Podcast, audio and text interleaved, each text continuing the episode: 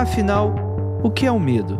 O medo não é sinal de fraqueza ou covardia, muito pelo contrário. É uma reação involuntária e bastante natural com qual o ser humano convive ao longo de vários momentos de sua vida. Se nós não sentíssemos medo, não viveríamos muito. Isso porque, sem essa emoção, faremos qualquer coisa sem pensar duas vezes. A gente poderia andar entre carros em alta velocidade em avenidas, ficaríamos ao lado de animais ferozes, pularíamos de prédios, enfim. O medo, portanto, é uma trava que nos ajuda a pensar nos riscos e consequências antes de fazermos algo. E também é uma resposta imediata nos momentos em que nos sentimos amedrontados e precisamos agir. Mas afinal, quais são os nossos medos? A gente juntou a equipe do Mundo Free Confidencial para falar, afinal de contas, do que, que a gente sente medo, do que, que a gente é covarde. E a gente também gostaria muito de saber da sua parte. Então, logo depois dos recadinhos, vocês vão ficar sabendo dos nossos medos. E ó, não conta para ninguém, viu?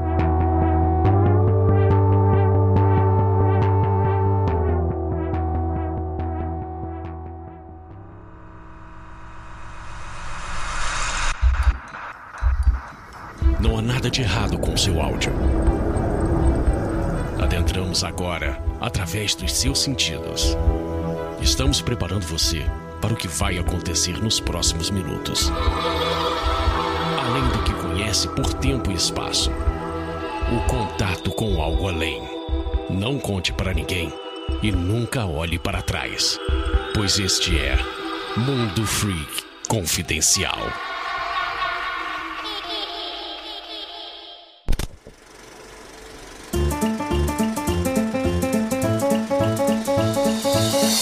Agora na área de recadinhos do seu, do meu, do nosso mundo freak confidencial. Prontos para mais uma aventura hoje, meus queridos? Lembrando a todos que o Mundo Free Confidencial é exclusivo do Spotify. Então a gente agradece muito. Vocês já sabem, né? Sigam a gente, clica no sininho para as notificações e também dá aí as estrelinhas, caso você queira, possa, né, também aí, né, nesse momento, você que tá aí com a testa no ônibus, eu tô falando com você, exatamente. Poxa, custa nada. Sai daí do Twitter que eu tenho certeza que você vai ganhar mais fazendo isso com a gente, tá bom? E lembrando que a gente tem a nossa também independência dos nossos outros programas. Então, caso você queira ajudar, tiver como, vá lá no apoia.se barra confidencial, que, cara, diversos planos aí para você ajudar a gente financeiramente, caso você possa, caso você queira. A gente agradece demais.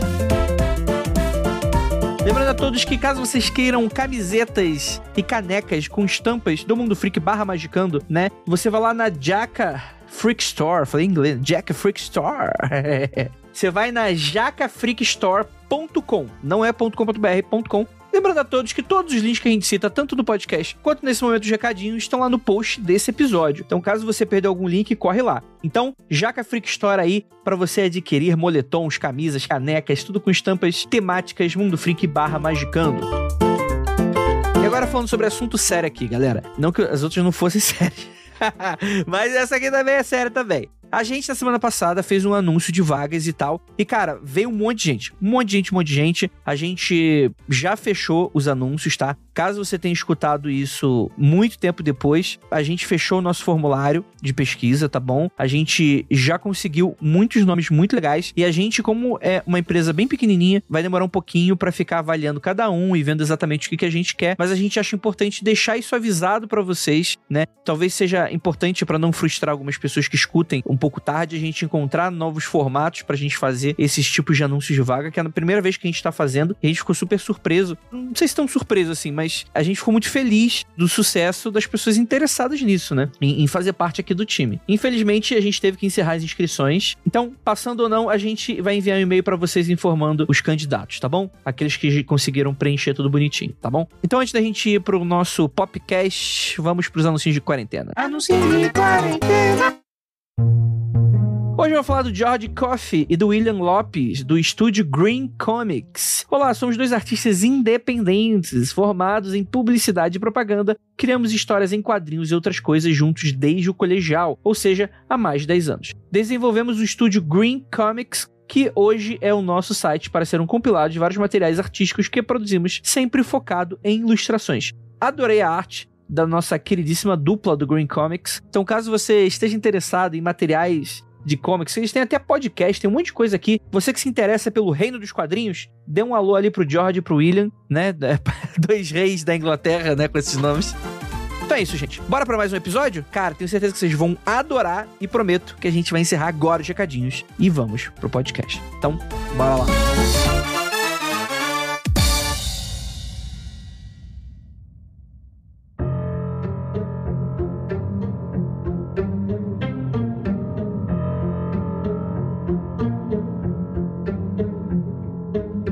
dias e belas noites, queridos ouvintes. Está começando mais o Mundo Freak Confidencial, o podcast que dizem que dá medo da galera. Uma galera muito pequena, vamos dizer. Tem aquela galera que reclama Ai, porque o mundo freak já deu muito mais medo. Hoje em dia ele é muito mais light. É o que aquela, aquela galera que é ed de internet, né? Técnico, se não for uma parada escabrosa, né? Mas o Mundo Freak Confidencial ele é um podcast que ele é igual o, o Dolinho, seu amiguinho, que tá sempre aqui com você. É, mandar um beijo aí pro Dolinho, ele que tá sempre na internet aí. Eu sou o Andrei Fernandes e hoje vamos ter aqui um bate-papo leve e a gente queria compartilhar com vocês, ouvintes, quais são os nossos medos. Porque isso serve de alerta. Que se você vier com sacanagem, vocês já sabem o que, que, a gente gosta e o que a gente não gosta, né? É uma, inclusive, eu vou falar de um medo que envolve ouvinte, mas daqui a pouco. Daqui a pouco, em breve. Depois dos comerciais. E para me ajudar, ele, que eu tenho muito medo da ciência de dados bizarra que ela faz com os participantes do Mundo Freak, Lucas Balaminuti. Vocês são todos dados nas minhas planilhas de Excel. Tenho medo, ouvintes. Olha, caraca, o, o pessoal sentiu agora até, né? É tesão, né? Uma coisa tão nerd dessa sendo falada assim, né? Um negócio Sim, realmente, muito medo do contador. Ainda foi assim, com todo um, né, impulsou a voz, assim, tipo, ó, oh, meu, sintam medo. Vocês deveriam ter medo de contador, cara, fica a dica. Contador é um bicho que não dá para confiar. Eu tenho medo de não ter um contador, porque eu tenho certeza que eu não vou fazer um bom trabalho. Também. É, é isso que eu tenho medo. é um pouco pior não ter, né? Não, não tem saída boa. E temos aqui nossa queridíssima Anandinha, que eu tenho medo que um dia eu tenha que marcar gravação do Mundo Freak ou Magicando com essa galera que é chata e não tem tempo. Tenho medo. Tenho medo de acordar de madrugada e na cozinha beber água e tem uma gravação pra eu marcar. Rapaz, pra você que não sabe, ouvinte, você que, ah, não, gravar podcast é super fácil. Galera, a gente tá lidando com 300, 400 pessoas, todas elas com seus hobbies, os seus. É, é, caralho, eu lembrei da palavra em japonês e eu não lembrei. Emprego. É, emprego, é óbvio. Isso, chama emprego esse negócio aí que a gente faz. É que, eu, é que eu faço podcast, né? Não tem emprego, né? É, é que não, não, faz tempo que não tem bastante no Brasil, né? É, olha aí, é olha aí. Ué, você sabe que também o mundo freak é cheio dessa gente que não trabalha, só dá aula. Verdade, tem isso também, né? E temos aqui nosso queridíssimo Tupa Guerra. Oi, gente. Tudo bom, ouvintes? Eu tô, tô ainda em dúvida sobre os meus medos. Vamos descobrir se eu tenho mais medos ou menos medos do que eu achava que eu tinha. Possivelmente mais. Olha, e porque tem, tem aquele lance do compartilhar o medo, né? Que você não sabia que tinha, você falou, cara, é. realmente é bizarro, talvez seja um medo meu também. E temos aqui também, pela primeira vez no Mundo Free Confidencial, pelo menos na parte da gravação, mas a gente. cara, por que, por que o cara que é responsável por sair podcast toda semana, nunca gravou com a gente. É isso mesmo, vamos lá, Lucifer. Não, brincadeira. Nosso querido Murilo. Oi, editor. Eu demônio! Oi, gente, tudo bem? Vocês estão bem? Eu tô com medo, ó, vou falar para vocês, eu tô com medo de gravar com o Andrei e ele me demitir. E qual... Você não tá com medo do, do áudio zoado que a gente vai te mandar? Não, não, isso já. É, o áudio de vocês são lindos porque vem com as vozes de vocês, então não tem problema nenhum. Ah, Essas risadas de estourando o microfone que eu dou, deve adorar elas. Ah, delícia. Lucas, você, você é um especialista em, em, em risadas estouradas, assim, cara. Eu vou fazer um banco de dados. Mas eu adoro, porque vem do coração. Eu gosto quando vem do coração. Então, isso que importa. Tem que ter dois bancos de dados: da risada estourada e do Lucas cantando em off.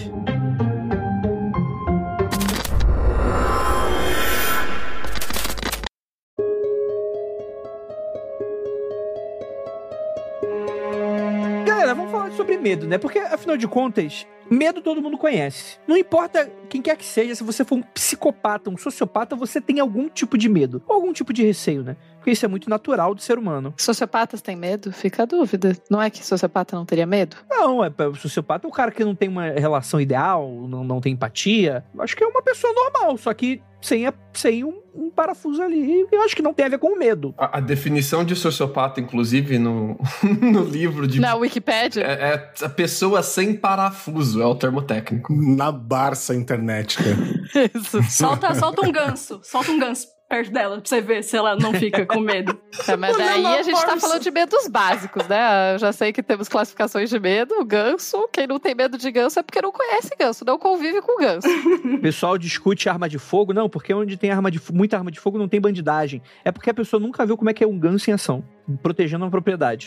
Vocês estão falando brincando, mas a. Não é brincadeira. Não é brincadeira, não. Não, não, não é brincadeira, Qualquer não. pessoa que conviveu com ganso sabe que não é brincadeira. Eu morei em um prédio e aqui tem os gansos migra- migratórios, aqueles gansos canadenses, né? Que eles atravessam o continente. E eles passam todo verão pelos Estados Unidos e eles fazem ninho e se reproduzem em qualquer lugar que tiver uma poça d'água. Tem uma poça d'água, tem um ganso em cima e um ninho do lado. E eles tomaram o prédio que eu tava alugando. Completamente assim. Em todas as varandas tinha ninho de ganso. Eu não consegui ir na minha varanda, porque tinha um ganso sentado no meio da minha varanda me encarando com as asas abertas. Tipo, é minha. Perdeu.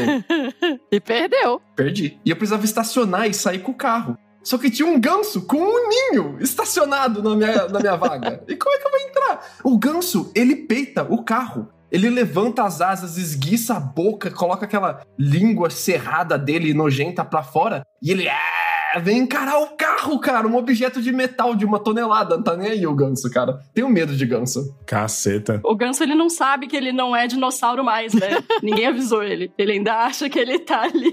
Que mudou pra pássaro o nome, né?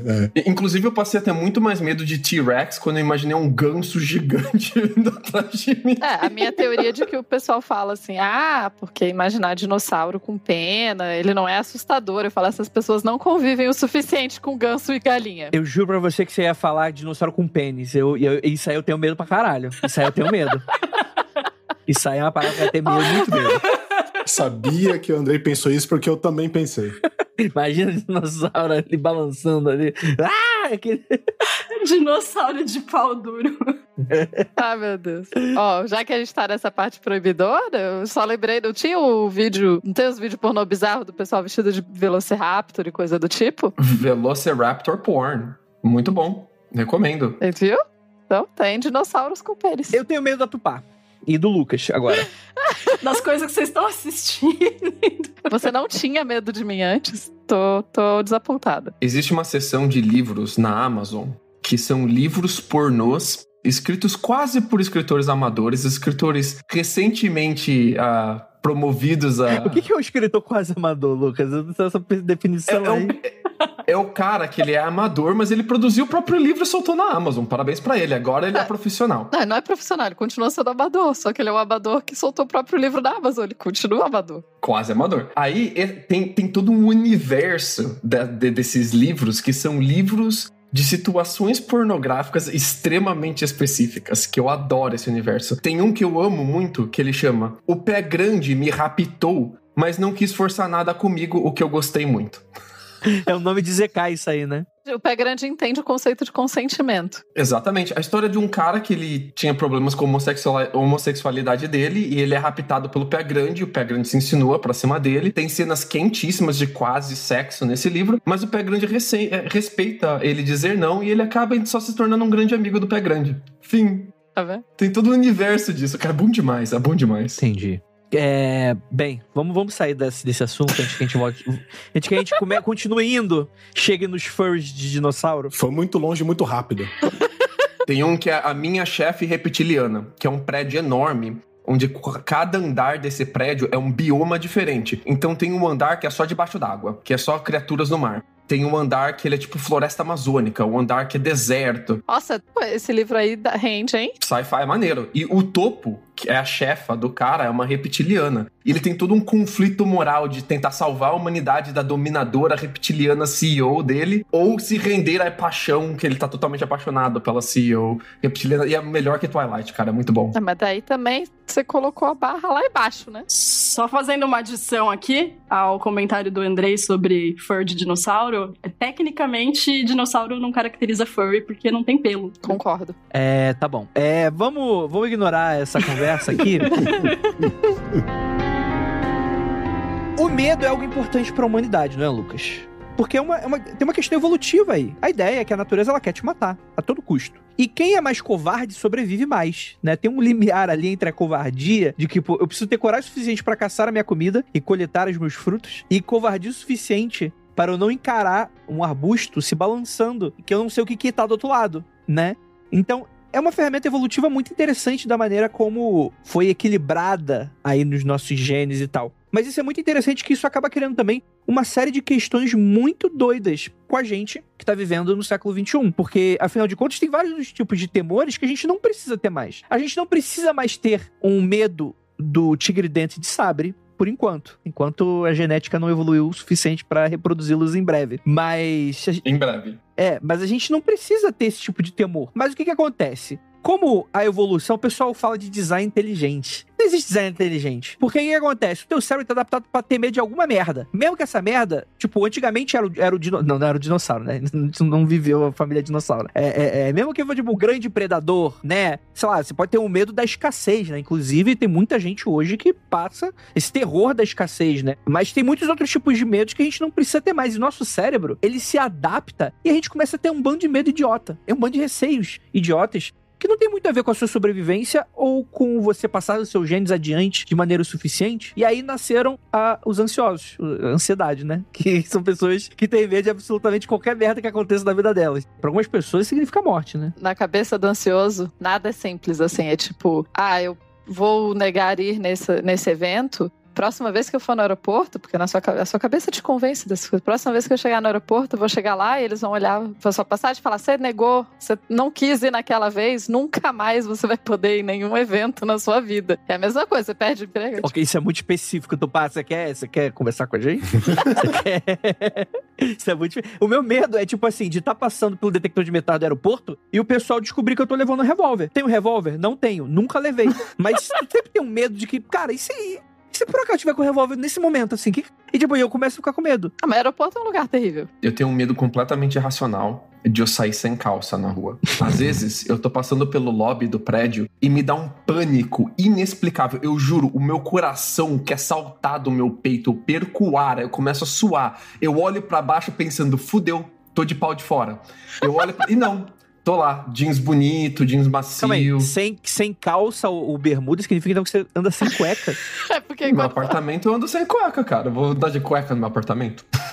Tem cabimento isso. Meu apartamento, porra. Tá. Mas eu tenho muito medo de esquecer de me vestir pra sair, de estar lá fora e de repente me encontrar pelado em um ambiente público. esse medo aí sobrou da infância, hein? Eu já fui até o portão sem calça. Mas é porque eu uso umas camisetas muito grandes, né? Eu tenho mania de pegar a camiseta G, GG pra usar mesmo ela até o joelho. assim. É gostoso, é bom. é E bom. já rolou de eu colocar e só com ela, assim, saindo de casa. E eu, opa, colocar uma coisinha embaixo, né? Pelo menos um shortinho. É bom. Eu namorava uma menina que era muito maior que eu, assim. Ela tinha umas camisas gigantes, é muito confortável.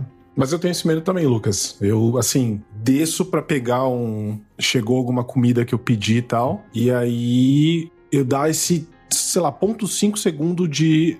Adrenalina. Tá! Você fica uma, uma adrenalina, uma taquicardia. Você fala, nossa, eu, eu estou pelado, com certeza, eu estou pelado. Aí você olha assim, você não tá. Eu não sei se é alguma coisa.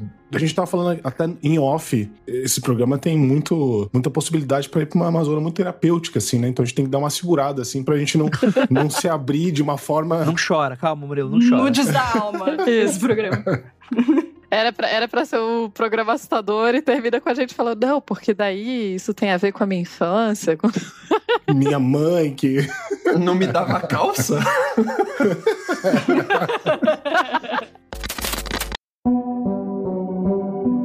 eu acordava antes das 5 da manhã e eu tinha que entrar no trabalho, que eu trabalhava na cozinha do refeitório da universidade, né? Eu fazia o bandejão. E eu tinha que sair do, do horário que eu acordava, às 4h45, e chegar lá às 5 em ponto. E tocava Linkin Park, tocava Faint no meu, meu acordador. no- e ele tocava no máximo assim, tá! E eu saía já vestido, pulava da cama vestido e saía correndo. Montava na bicicleta, atravessava o campus numa diagonal que passava entre estacionamento e a quadra verde e campo de futebol americano, ia cortando tudo, uma diagonal só. Chegava lá 5. Fantástico mundo de Bob, né? Isso, isso, com as coisas acontecendo em volta. Chegava lá às 5 em ponto. Aí um dia eu cheguei lá às 5 em ponto, a minha gerente olhou pra mim e falou: Lucas, você tá sem sapato. volta lá e pega o seu sapato. E é muito difícil você andar de bicicleta descalço, cara. É muito doido o que eu fiz. Eu não sei como eu consegui fazer Cara, isso. isso é impossível. Isso aí é, pro- é algum, é algum problema muito específico da tua cabeça, Luca. Não é, não é possível que tu não percebeu que tu tava sem, sem a parada. Chama TDAH o nome, André. Tem muita gente que sonha, né? Que tá pelado, assim, em público. Esse é o medo comum. Esse é o medo comum mesmo. Eu ouvinte, inclusive, se você tem medo de ah, estar pelado em público, se você sonha com isso, deixa uma mensagem pra gente, relate o seu sonho, relate o seu medo pra gente. Relate seu sonho. Lá de- Aí tá o Luca lá analisando o sonho dos ouvintes, né? É, esse medo eu não tenho, não. Eu acho que eu não paro pra pensar muito. Mas eu acho que tem um rolê também que é tipo assim, eu, eu acho que esse rolê do de você sair sem roupa, ele é uma adaptação do medo de você saindo de casa e esquecendo alguma parada muito bizarra. Do tipo, não necessariamente algo que você precisava levar com você, mas algo que também pode ser aquilo que você esqueceu dentro de casa que não era pra esquecer. Tipo, Desliguei o forno, levei a chave, o celular tá carregado. cara, eu sou o rei de fazer isso. Acabei de sair de casa, eu fico batendo no bolso, e, tipo, de maneira surreal assim. Parece um batuque, né? Parece que ele tá fazendo um batuque no meio da rua. Caralho, não, ou então, tipo assim, coisas caírem do meu bolso. Tipo, tô saindo do mercado, caralho, minha carteira. E, tipo assim, eu sempre deixo a minha carteira, é, por favor, é, pickpockets, como é que é o nome? Os, os, Batedor de os carteira. batedores de Batedor de carteira. carteira? Aqui, aqui no Brasil é batedor de carteira. É, o Andrei tá gringo. Não, não escutem, não escutem isso. Não escutem isso. É uma, senão você- o pinto de vocês cai. Eu sempre guardo minha carteira do lado direito e o meu celular do lado esquerdo. Se por algum motivo, razão ou circunstância, eu trocar lugar e acontece, do tipo, ai, eu tô com a mão com uma sacola, acabei colocando o celular no outro lugar, ela. Cara, sem sacanagem, mano, eu fico muito louco. Na rua, eu coloco a mão na, na direita, no bolso direito, e não tá ali minha carteira, tá, tá- eu sinto meu celular, mas não sinto minha carteira, eu falei, fudeu, acabei de perder minha carteira durante 5 segundos. E eu fico, É, aquele ponto 5 segundos de taquicardia e, né, é isso aí, é isso, é isso. Eu também tenho um pouco disso também. Inclusive, eu tenho isso, tipo, eu pego e guardo o celular na bolsa, aí eu dou, tipo, três passos, aí eu penso, caralho, perdi meu celular. Ou eu me distraio por qualquer coisa, aí eu falo, ai meu Deus, perdi meu celular. Aí eu procuro loucamente o celular enquanto eu repito pra mim mesma, você guardou o celular na bolsa, tá tudo bem. Você não precisa estar assim. E enquanto isso, estou. Aí eu acho o celular, encosto o celular e falo, ai, que bom, tá aqui. vocês ficam competindo com bandido imaginário? Tentando pegar a própria carteira. Dê-me mais detalhes, talvez, eu não sei. O que acontece? Tu, tu tá lá naquela situação muito comum de, tipo, você tá num bar, num lugar e tal, que você tá com o celular em cima da mesa. Que às vezes você vai lá, dá uma olhada, bota em cima da mesa, você não quer guardar de novo no bolso. Nem fudendo em cima da mesa, nem fudendo. Então, essa é a questão. Eu nunca, eu nunca deixo ele dessa maneira, e ainda mais, eu nunca deixo ele fora do meu campo de visão quando ele está desse jeito. Por motivos óbvios, eu vivo no Brasil. É o famoso oportunidade faz o ladrão, tipo, já aconteceu milhares de vezes com milhares de amigos. Tá com o celular em cima da mesa, olha pra um lado, olha pro outro, não tá mais a parada, saca? E aí, o que acontece? Eu paro de olhar pro celular pra responder uma pessoa, ver uma parada, e na minha cabeça eu tô assim, olha que oportunidade eu tô dando pro cara, oportunidade é agora. É agora. Aí eu fico meio competindo, tipo, eu vou virar e meu celular não vai estar lá. Não vai estar lá. Aí eu vi. E, tipo, isso é uma parada de 5, 10 segundos. Eu sou, sou debilóide mesmo. Eu olho pro celular, ele tá lá eu falei, ufa. Aí eu coloco no bolso. É, é isso. Esse, esse é o meu problema. Por isso que eu, quando tá no bar com o André, eu tô falando um negócio, aí eu vejo ele tá meio aéreo, é isso, então. É, ele tá sempre pensando assim, Ele tá tipo, sempre tenso, é. Eu tô sempre aéreo. A pandemia me deu um medo novo. hum, Da máscara. O medo de morrer. Sair sem máscara. No começo me deu uma ansiedade mesmo sair sem Sim. máscara, agora já, já tô um pouquinho melhor já. Mas é o medo de precisar de pegar Uber. Eu não tinha esse medo antes, mas agora eu fico com medo de precisar pegar Uber pra qualquer coisa. Eu, eu não sei se eu desap... Eu andei a vida inteira de ônibus, tirei carta com 28 anos, minha vida é ônibus e bicicleta, gente. E eu fico apavorado de falar, puta, fudeu, eu não vou conseguir voltar de lá, eu vou ter que pegar um Uber, Uber vai sair um milhão de dólares, eu vou perder a minha hipoteca da minha casa não pagando Uber. E eu começo uma espiral de ansiedade de Uber vai demorar uma hora pra chegar aqui, vai cancelar cinco caras antes de eu chamar, o app vai travar, vão roubar o meu cartão, vão mandar um monte de, de entrada no Uber, vão pedir comida japonesa cara, aquele sushi pequeno, caríssimo no meu Uber Eats. Eu fico desesperado com medo do Uber, cara. Eu não abro o aplicativo do Uber, mas não abro. Uso 99, cara. Que isso, maluco? Não tem aqui, não tem. É, eu vou dizer que o, o, o medo que eu tenho nesse caso com transportes em geral é o medo que a Ananda provavelmente compartilha, né? Que é o medo, tipo, Que é o homem, num geral, né? É isso. é, o, o, problema não é o transporte, o modo de transporte. É uma categoria muito ampla. O problema é outra categoria. É que nem essa coisa do. Essa coisa do assalto que o Andrei falou, né? De andar tenso na rua. Se eu tô andando sozinha na rua tarde da noite, meu medo é aparecer um cara. Se aparecer um cara, pode aparecer demônio, assombração, a porra que for. Aparecer um homem, aí eu fico em pânico. 100%, mesmo medo, compartilho, 100%. Inclusive, se, se aparecer alguém, tomara que seja um assalto. Se aparecer alguém, tomara que seja um assalto. Que não seja nada pior, que não seja nada pior. Exato. Nossa, já, já fica com o celular fácil. Isso, é, isso. Pra dar tipo, cara. ai, toma, bom, só um assalto, ufa. Ai. É só um caralho.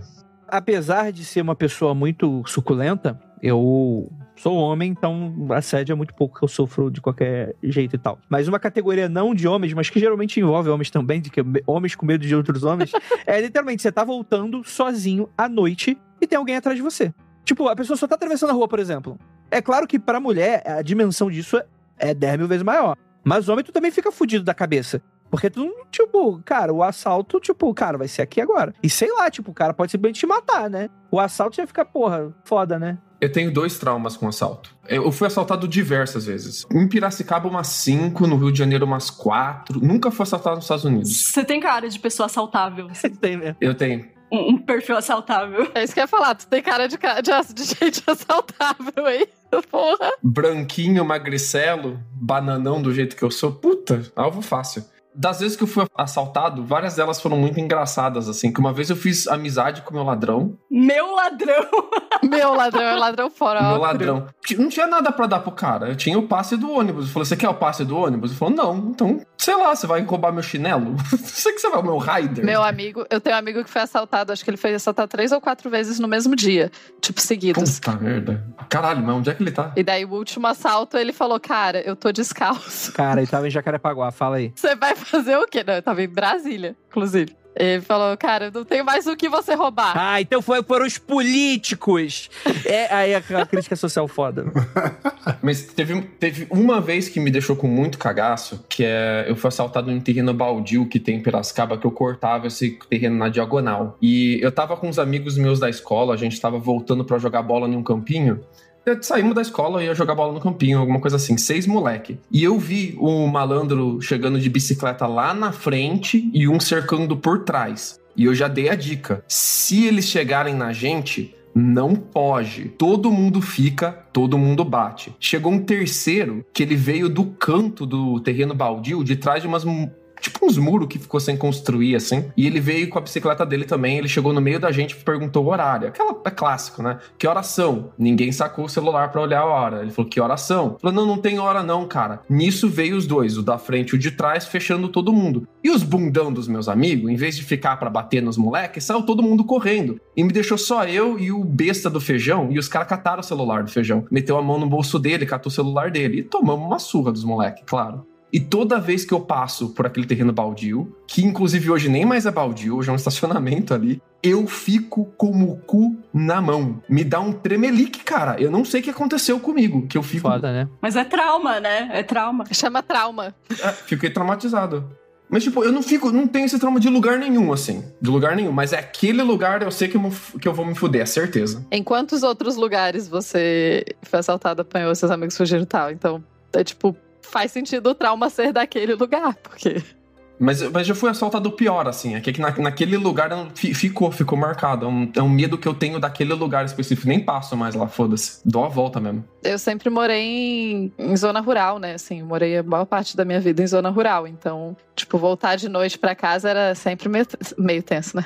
Porque daí, tipo, você tá na zona rural, não tem, não tem poste, não tem, não tem essas coisas, né? Não ter luz é foda, cara. Porque, tipo, tu não consegue ver o que tem daqui, tipo, meio quadra da sua é, frente. Se bem que assim, eu confesso que eu, eu demorei foi para me acostumar com a luz, né? Porque a vida toda não tinha luz, eu acho muito estranho ainda a estrada ter luz, assim, tipo. Por que, que tem luz nessa estrada, gente? Coisa estranha. Tupá veio da, da, da Idade Média mesmo, né? Tupá andando na rua completamente fotofóbica, né? Ai, muito claro. Ai, de óculos escuro com uma lamparina a óleo na mão, né, bicho? Tomando cuidado. Muito claro, terrível. Agora, assim, né, eu, eu ia brincar na casa do, dos amigos, numa chácara que era relativamente perto, dava uns 15 minutos caminhando. E daí eu voltava de noite, né? E em geral, quando tava mais tarde, assim, de noite, eu ficava com medo, esperava, tipo, ou minha mãe voltar do trabalho e voltar com ela, ou, ou voltava, tipo, então a gente voltava de turma, tinha uns dois amigos que moravam lá pra cima, pra perto de onde eu morava, a gente voltava junto. E um dia a gente tava voltando e um desses meus amigos virou pra mim, e meu amigo, cara, meu amigo era gigante, sabe essas crianças gigantes que, tipo, três vezes o tamanho de todos os outros da mesma idade, né? E daí o bicho, a gente tava lá voltando, caminhando. E daí eu falei, pô, eu fico mó tensa de voltar caminhando e tal. Aí ele falou, não, mas por que, que você tem? Precisa ficar tensa, imagina. É só você andar assim, ó, com um pouco mais de marra e não sei o quê, que, vai, que ninguém mexe com você. Eu falei, é, porque pra mim vai funcionar isso, né? Tipo, a pessoa gigante ou eu, que era magrela, gente era muito magrela. Obviamente, uma mulher e, tipo, não, não tem zero marra, não tem marra que segure. Eu acho que a pessoa, ela deu a dica errada. Você não, ti, não tinha que fazer cara de marra, você tinha que fazer cara de doida. cara de doida, aí ninguém mexe, bicho. O doido Mano, eu já fiz muito cara de doido no Rio. Ele pode fazer qualquer coisa. Você não sabe o que vem do doido. Exatamente. É que vocês não sabem a... que o pai de uma amiga minha falava para ela, porque a gente. É sempre isso. O rolê de voltar para casa quando você mora em zona rural e tal, tem que andar, sempre tem esses rolês. Aí minha amiga voltando de trabalhar de madrugada, assim, tipo, sei lá, meia-noite, uma trabalhando em evento, qualquer coisa assim. E a gente é moleca, tipo, 16, 17 anos, assim. E ela pedia ah, pai, você vai, pode me buscar e tal. Ele falava, não, aqui é muito isolado, ninguém vai vir te assaltar aqui. Não vai ter um assaltante aqui, é um lugar isolado. Por que, que o assaltante vai vir assaltar ok aqui? Tu pode voltar tranquila sozinha aí, que eu não vou te buscar, não, que esse rolê de dar uma de louca é, faz pouco tempo. Na, aqui na estação da Sé, do metrô, eu tava. Não lembro mais porque eu tava tarde na estação da Sé. Mas veio uns molequinhos assim, uns molequinhos meio quilo, sabe? Tipo, é. eu, eu vi que eles estavam me cercando pra meio que pegar celular, alguma coisa assim. Aí a hora que eles chegaram pertinho, eu gritei, ah, não vem não, que eu sou bem louca. E os moleques saíram. não sou bem louca, caralho. Ah, funciona, funciona. Mas medo de assaltante, ele cai numa categoria de medo mais racional, assim, né? Tipo, é um medo que faz sentido, você tá num lugar esmo, né? Mas a, a, gente tem uns medos que eles são muito mais irracionais, assim. Eu vou dar um exemplo. Quando eu era pequeno, eu tinha medo de missa quando todo mundo rezava em voz alta ao mesmo tempo. Caralho! o anticristo. Ah, continue, anticristo. Ou quando tava, tipo, reunião de família, algum. Sabe quando, tipo, às vezes tem reunião de família, festa junina, e sei lá, forma aquela roda de gente segurando a mão, e agora nós vamos rezar, e todo mundo começa, Pai nosso que estás no céu, ou puxa uma Ave Maria, e começa todo mundo a falar ao mesmo tempo, meio que desconcentrado, cada um em um tom diferente, uma melodia, um ritmo diferente, e eu ficava tipo, caralho, mano, tô rezando Pai Nosso aqui, velho, o que tá acontecendo? Porque, tipo, você viu o Exorcista e achou que o, que o demônio era, era o herói, é isso? tipo, o que que aconteceu? Eu tinha medo do Jesus da igreja quando era criança, né? Porque na paróquia. Mas existe uma categoria dessa mesmo, Jesus que dá medo. Uhum. Na paróquia, perto de casa, o, o, Jesus, né? A imagem crucificada, ele era um tamanho meio que natural, assim, todo ensanguentado, bem lá no alto. E eu, eu tinha medo de ficar nos primeiros bancos, assim, ficava puxando a minha mãe, não, vamos pra lá, vamos pra lá. Pouca gente pensa no quanto é mórbido o símbolo de uma religião ser um objeto de tortura e assassinato, né? É, em praça pública ainda, é muito mórbido isso. Pô, o problema é, o problema é quando os fiéis defendem também tortura e assassinato. Aí eu fico com mais medo ainda. e tá rolando direto aqui no Brasil. Tipo, fora parabéns para você, não tem momento em que todo mundo fala a mesma coisa junto, assim, com um tom sério. E ainda com um tom sério, aquele tom de, de peso, de morte, de coisa importante, de coisa do oculto. Aquele silêncio, só as vozes das pessoas sussurrando o Pai Nosso diferente. Cara, eu achava aquilo apavorante, assim. Depois, sei lá, fiz catequese e passou. A catequese te salvou da cristofobia, né? É, puta, a catequese me fez nunca fazer crisma. Muito obrigado, catequese. Quando a gente é criança, acho que a gente tem uns medos meio aleatórios. Assim, eu tive uma fase que eu tinha medo de escada rolante. Ah, mas isso aí é coisa de, é coisa de caipira. Tu vai ficar com medo assim daquela parada assim. eu tinha convivido, eu já convivia com escada rolante há muito tempo. O problema, eu não achava que ela engolia as, minha, meu pé nem nada assim. Por algum motivo, eu achava que a hora que ela fosse dar a curvinha lá de cima, ela não ia dar o ângulo certo e eu ia cair. De lá de cima, ser jogada, tipo, catapultada de cima da escada rolante. Caralho. em alta velocidade, né? E eu já era maior, eu não sei porquê. Isso durou, sei lá, tipo, seis meses, assim. E era muito. Eu morava em cidade, eu pegava escada rolante com muita frequência e era sempre tenso. Eu segurava, tipo, agarrava no, no corrimão, assim, tipo, ai, se me jogar, eu pelo menos vou conseguir me agarrar aqui. Eu tinha receio de, de do cadarço prender embaixo, que todo mundo falava isso aterrorizantemente pra mim. Os pais falavam, cuidado com o dedo com o cadarço aí no canto da, da, da escada rolante, não pode, não pode. E eu já ficava, caralho, bicho, eu vou ser puxado pra aí, vou ser triturado. Uma morte horrível, né? Imagina, você, quando criança, você imagina que você vai ser realmente triturado pra dentro da escada, né? E a Tupá, ela falou uma parada que também é uma categoria própria, só que aí com outras coisas, que é o, o brinquedo do, como é que é o nome, gente? Do parque temático, que tá com o cinto de segurança, ou a, ou a parada que te prende ali, solta, né? Que é o tipo de coisa, ele vai e tu, e tu, e tu não volta, né? Tipo, te joga lá pra cima, que quando ele volta você não tava lá, né? No itinerante que tinha em Piracicaba, né? O, uma vez o meu não, não fechou ali, não fez o clack, ele ficou mole, assim, ficou soltão. E o cara falou assim, ele deu um tapa assim na minha costa, tá! E falou, segura pra baixo que dá certo. E eu fui, fui tipo, segurando, cara, com medo. Se vira aí. Caralho, cara, eu vou morrer aqui. Segura pra baixo que dá certo. Caralho. Cara, é 100% medo justificado aí. Não, não tem. Lógico, inclusive já aconteceu, né? De, de brinquedo falhar, cinto de segurança, e a pessoa ser lançada mesmo. Hop Harry aconteceu, Play Center aconteceu também. Doido demais. Agora, como eu transmiti isso pra escada rolante, não sabemos. Porque...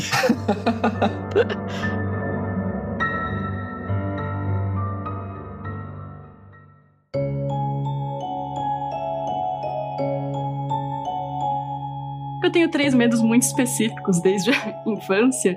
Aí vocês vão falar, ah, mas não é bem um medo, medo é medo. Agora já virou medo. Estouro de bexiga. Caralho, sim.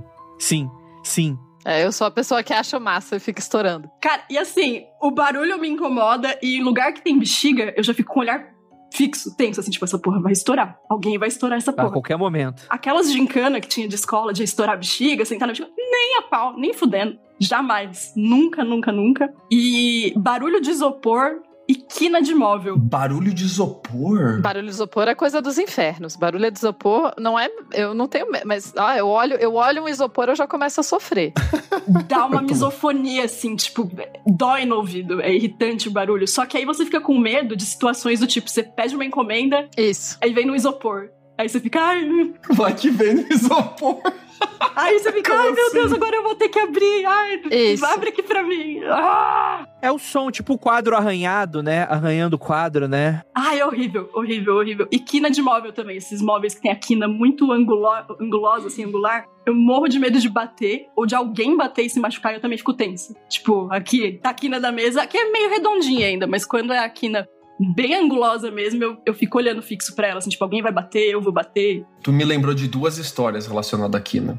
Eu fazia música em uma escola de música em Piracicaba, que era uma junção de uns três, quatro casarões, que eles compraram os casarões, derrubaram as paredes e conectaram. Mas virou tipo um labirinto de casas diferentes e eles foram construindo uma em cima da outra, puxadinho aqui, puxadinho ali. E virou tipo, você passava por- debaixo da terra pra entrar no, no segundo andar da outra casa. Era uma coisa muito doida. Fica es- Escola de Música Maestro Malha, lá em Piracicaba. E tinha ah, na parte de baixo da- de uma das casas, em um dos porões, assim, eles transformaram em salas pra você treinar, pra você ficar lá treinando, né? E em uma dessas salas, pra você ficar lá treinando, tudo muito velho, muito empoeirado, um monte de móvel nada a ver, que não combina com nada. E tinha um canto que não pegava a luz daqui, era tudo muito escuro. E tinha esse canto ali, no corredor, que não pegava nada. E toda vez que eu ia pra salinha treinar, eu ficava com medo de ir até o final desse corredor, porque vai que naquela quina sai alguma coisa daquele, daquele canto sem luz maldito que tem ali. E eu ficava com muito cagaço, muito cagaço daquele canto.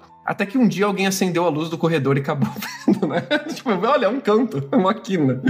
Cara, esses vídeos, assim, que a galera fica reagindo a casas, que nem Casimiro reagindo a mansões. É, sempre assim. Cara, é uma tortura pra mim assim. quando tem muita quina, sabe? Aquelas pias de pedra com a quina assim, ó, bem afiada. Eu fico, ai, que horror, mano. Alguém vai bater a cabeça, aí alguém vai morrer, vai se ferir, sabe? Pô, eu tinha, eu tinha um medo de criança pobre, que, tipo, uma vez eu fui numa. Meus pais estavam viajando. Andrei, velho. É, que foi? Não, é, No caso, ele não, te- ele não tinha medo das crianças, ele era a criança pobre. Eu, como uma criança, pô, calma. saiam, saiam daqui, seus miseráveis, né? Tipo, não, gente, era. Eu tinha medo de criança pobre. Vai que pega a pobreza em mim. É, de- como uma criança pobre, eu tinha medo, porque quando uma vez. Caralho, de criança pobre aqui. Que pessoa miserável tem um medo desse, né, caralho? Medo de pobre, né? Vai que ela espirra eu fico pobre também. Pior de medo de pobre é ter medo de criança pobre. Chama aparofo aparofobia. É um medo específico ainda. Muito específico, né? Saia daqui, criança pobre. Vocês vão crescer pobres. Não, tipo, teve uma vez que a gente tava viajando, a gente se hospedou na casa de um amigo dos meus pais e tal, que era. Lembro, lembro qual região, era tipo uma região de praia, etc e tal. Cara, a casa do maluco era tão grande, tinha tanto corredor, que eu, eu legitimamente não gostava de andar sozinho na casa. Que eu falava, cara, se eu errar um corredor aqui, eu nunca mais vou encontrar meus pais. Simplesmente. É isso. E eu, eu- eu vou ter que viver aqui. Com os ratos e. É isso. Vou ter que aprender a me virar. Mas casa grande é complicado. E é essa coisa meio quando você não. Sei lá, a gente mora em casa normal, assim. Você consegue ver o, o fim da sua casa, assim, sabe? É, é verdade. Mas aí quando você tá numa casa que tem um corredor meio grande, que você meio que não consegue ver o fim, você já começa a pensar umas coisas meio estranhas, assim. É meio. Ah, mas aí, à noite, bicho, é Satã vai estar ali. Com toda certeza. Então, na quina ali, o Satã ele tá escorado, com certeza. E nessa, numa dessas salinhas da escola de música, ficava treinando violino e tal, né? E eu tava, tava sem a, aquele tripé da partitura, né? Eu não tava conseguindo achar um desses. E eu meio que, tipo, adaptei o meu caderno com a partitura em cima de, tipo, um armário pequeno, baixinho que tinha ali, assim, com umas gavetas e tal. Tipo, escrivaninha de escritório, assim, né? Mas muito antiga, assim, muito velha. E eu fiquei lá treinando, não sei o que, não sei o que lá. Aí eu, tipo, eu fui me apoiar e a perna da parada tava bamba. Ela meio que, tipo, balançou e bateu contra a parede. E a gaveta, que normalmente ficava fechada e trancada, ela abriu. E eu falei, caralho, essas gavetas elas ficam trancadas. A gente sempre tentava abrir, nunca conseguia. Aí eu abri a gaveta assim devagarzinho. E foi revelando. Barulho de madeira rangendo, instalando. Aí, aí eu peguei, eu vi um papel, tipo de jornal, grande, assim. uma- tipo, parecia que tava recortado. Falei, jornal? Aí eu fui pegar o jornal. Aí você abriu o obituário, tava sua foto. Ah, morto em 1863, vamos falar assim. Aí eu peguei, no que eu fui pegar o jornal, eu, eu tava levantando, levando ele em minha direção, assim, ele esfarelou na minha mão. Ele era muito velho. Esfarelou de quebrar em pedacinho, assim. Tipo, parecia que tava pegando farinha, cara. E eu só consegui ler as palavras criança desaparecida. Sum, sumiu. E não tinha mais nada naquela gaveta. Tinha só esse recorte dessa uma página de jornal e eu consegui só pescar duas palavras: criança desaparecida. E é isso. E eu não conseguia mais estudar naquela salinha, porque eu tinha certeza que o fantasma da criança desaparecida ia sair daquela maldita daquela quina do corredor pra me pegar. Me lembrou de uma parada muito específica, mano. Medo de foto antiga e medo de foto de bandido do linha- no final do Linha Direta. no final do Linha Direta. Cara, caralho, Linha Direta era muito, era muito escroto, bicho. Quinta-feira à noite tu tá lá, tu, Linha direta era sinistro. aí tu vai dormir, mano. Aí você fechava o olho pra dormir, mano. Cara, na hora, na hora, na hora, tipo, a última cena que tu viu na TV, pá, era a foto do, do bandido que você tinha acabado de ver, aparecia assim na, na- na- Aí eu abri o olho. Aí eu falava, caralho, bicho, esse, o bandido. tá- Tipo assim, o crime aconteceu no Amazonas, saca? Eu no Rio de Janeiro. Não, com toda certeza o bandido tá passando na minha rua, ele vai pular a janela e vai matar. Eu tenho certeza disso. Era uma, era uma coisa muito específica quando eu era moleque, mas até hoje eu fico meio cagacinho, assim, umas fotos meio esquisitas assim, com um tom assim de uma pessoa falando e tal. Eu lembro muito dessa sensação. Mas foto antiga tem um efeito de, de não ter uma qualidade boa, primeiro, né? Ela não, tipo, não é a qualidade cristalina que a gente tem hoje. Ela tem um efeito de antigo que você conhece, consegue reconhecer que ela é antiga, isso já te bate alguma coisa. E normalmente as pessoas tiravam foto antigamente com a cara fechada, porque se você tirasse foto sorrindo, as pessoas iam achar que você tinha problema mental. Você era um bobo, um abestalhado. Então as pessoas tiravam foto de cara fechada, cara. É porque não tinha muita oportunidade de tirar foto, então geralmente eram coisas mais importantes, né? É, foto era caro, foto era difícil, foto era complexo. Muito embora, desde que a foto foi iniciada, a gente tem fotos de pessoas sorrindo sempre. Tem várias fotos divertidas da galera fazendo coisas aleatórias e tal, porque sempre tinha alguém com mais dinheiro que podia tirar fotos mais aleatórias, assim. Agora, eu não acho as fotos mais antigas menos cristalinas, porque as fotos de filme, elas são. Você consegue ver muito mais detalhe nelas do que as fotos de celular, foto de coisa, assim. Eu acho elas bem mais Ah, cristalinas. não, mas é tipo. Eu tô falando foto antiga, tipo, foto tipo de bisavô quando era novo. Ah, então. Que, tipo, eram era umas fotos que tinham. Eram até pintadas. Não tinha um lance desse? Ah, as fotos pintadas. Adoro foto pintada, gente. Adoro, adoro foto antiga. Mas dá um medinho. Essas dão um medinho. Essas não, essas não. É, nunca me deu medo. Lembrei agora também de quadros religiosos ali do. Puta Sabe aquele verdade. quadro de de- do Jesus que te segue com o olho? Sabe? Que você vai passando na frente e o olho. Nossa, sim. Nossa. Horrível. Muito medo, gente. E era engraçado porque o Jesus nunca seguia com o olho até a pessoa virar pra mim e falar: esse é aquele quadro que Jesus te segue com o olho. Aí a partir dali o Jesus não tirava o olho de mim. Às vezes o quadro não tinha nem Jesus, a pessoa falava isso, se fudeu. Oh, mas essa coisa de objetos e coisas na casa que a gente tem medo, quando eu era criança, é, eu, sempre, eu, eu sou uma pessoa bem medrosa, gente. Nunca fui uma pessoa muito assim. E tinha. Teve uma época que uma amiga da minha mãe, ela era costureira, e ela deixou lá em casa um manequim desses de olho de vidro. Caralho, eu nunca ouvi falar disso. É. É, antigamente tinha manequins que eles tinham um olho de vidro, né? Então era basicamente era um- tipo uma figura humana com olho de vidro. Porque que o manequim é tranquilo, né? Pô, tu coloca ainda o olho de vidro pra te zoar a cabeça mesmo, né? É, puta de uma ideia. Uma ideia boa. Nossa. Ela ficava no corredor. Ela, ela tinha nome, eu esqueci o nome dela agora. Mas enfim, ela ficava no corredor. E daí era. E era uma casa que a gente morava, a gente dividia a casa com uma amiga da minha mãe, que também tinha um filho, então morava. Ficava eu e o outro e o menino que eu dividia o quarto com ele. E o quarto da minha mãe era tipo, tinha um corredor pra chegar, o corredor aí, que é uma coisa terrível. E esse corredor passava por uma sala que tinha uma escada. Então ficava aquele escuro da escada, sabe? Porque você só vê o, o escuro de onde para onde a escada vai, assim. E o manequim no final do corredor, assim. Daí eu acordava de noite pra ir pra cama da minha mãe, porque eu fazia isso com frequência. E daí eu acordava de noite pra ir pra cama da minha mãe. Era um desafio muito grande passar pelo manequim no corredor. Eu- várias vezes eu parava, eu não ia, porque. E daí eu ficava com tanto medo do manequim no corredor que a minha mãe fez a única a coisa lógica. Ela pegou e guardou o manequim no quarto dela.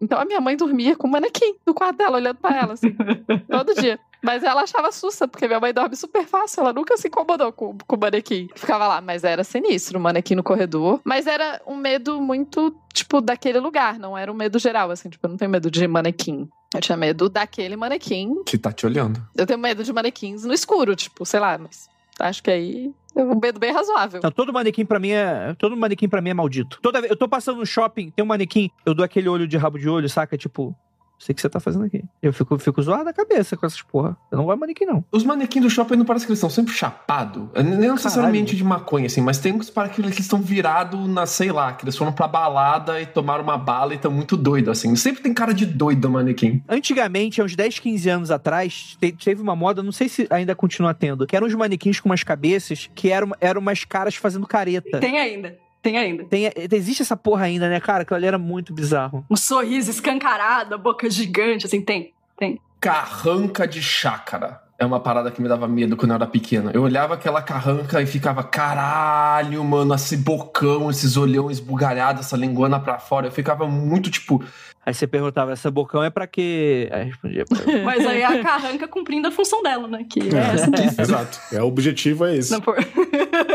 eu era o mau espírito, né? Cara, mas voltando a falar, vocês falaram de quadros religiosos, assim, figuras religiosas, no geral, são bem complicadas, assim, né? Mas eu acho que o cristianismo, no geral, Ele é muito mórbido, né, cara? quando. Não, não, mas eu nem falaria isso, porque em dado momento, às vezes, você até se acostuma, de certa maneira. De alguma maneira, tipo, consegue fazer ali a lavagem cerebral, tipo, e olhar pra aquilo e ter um certo respeito pela figura de alguém muito magro, torturado e sangrando. E falar, porra, Jesus, né? Mas, tipo, tem um, tem um rolê que tem um Jesus que eles são feitos pra te fuder a cabeça quando você é criança. Que é, tipo, é pra te imprimir aquela parada de, tipo, Jesus está de olho e se você fizer merda, você não vai sentar no colinho dele no final da vida e você vai pro inferno pra todo sempre. Não, mas é o objetivo.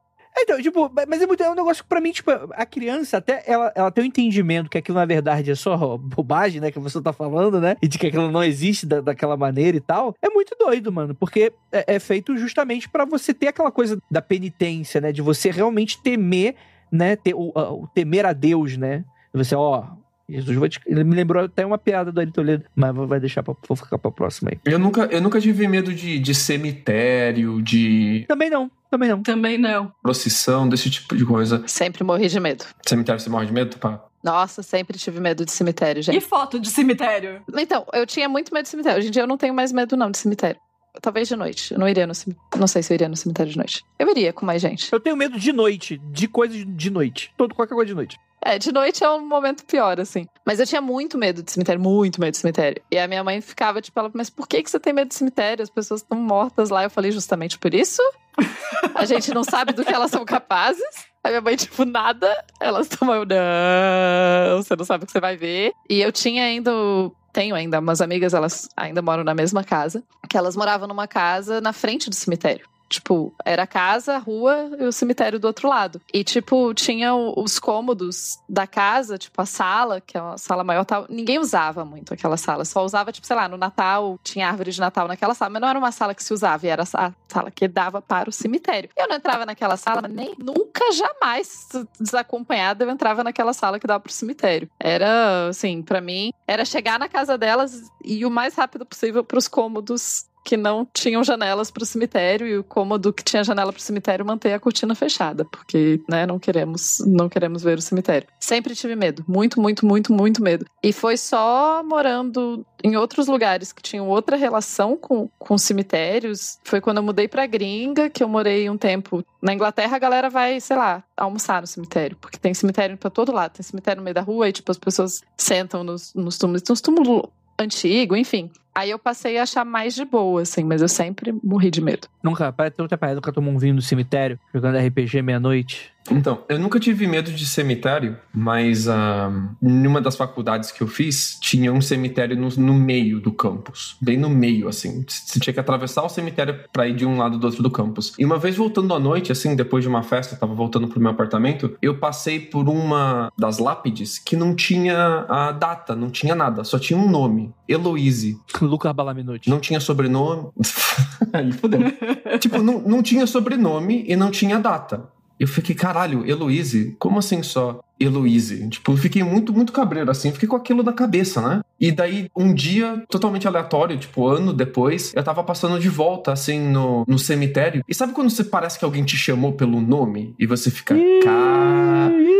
E eu fiquei, caralho, só pode ser Heloise. E tipo, ou a pessoa séria, andando normal, assim. Aí passa, dá aquele, aquele frio na espinha, alguém te chamando pelo nome, você já sai rapidinho assim, né? Taca, taca, taca, taca, você sai todo, todo tico-tico no fubá, né?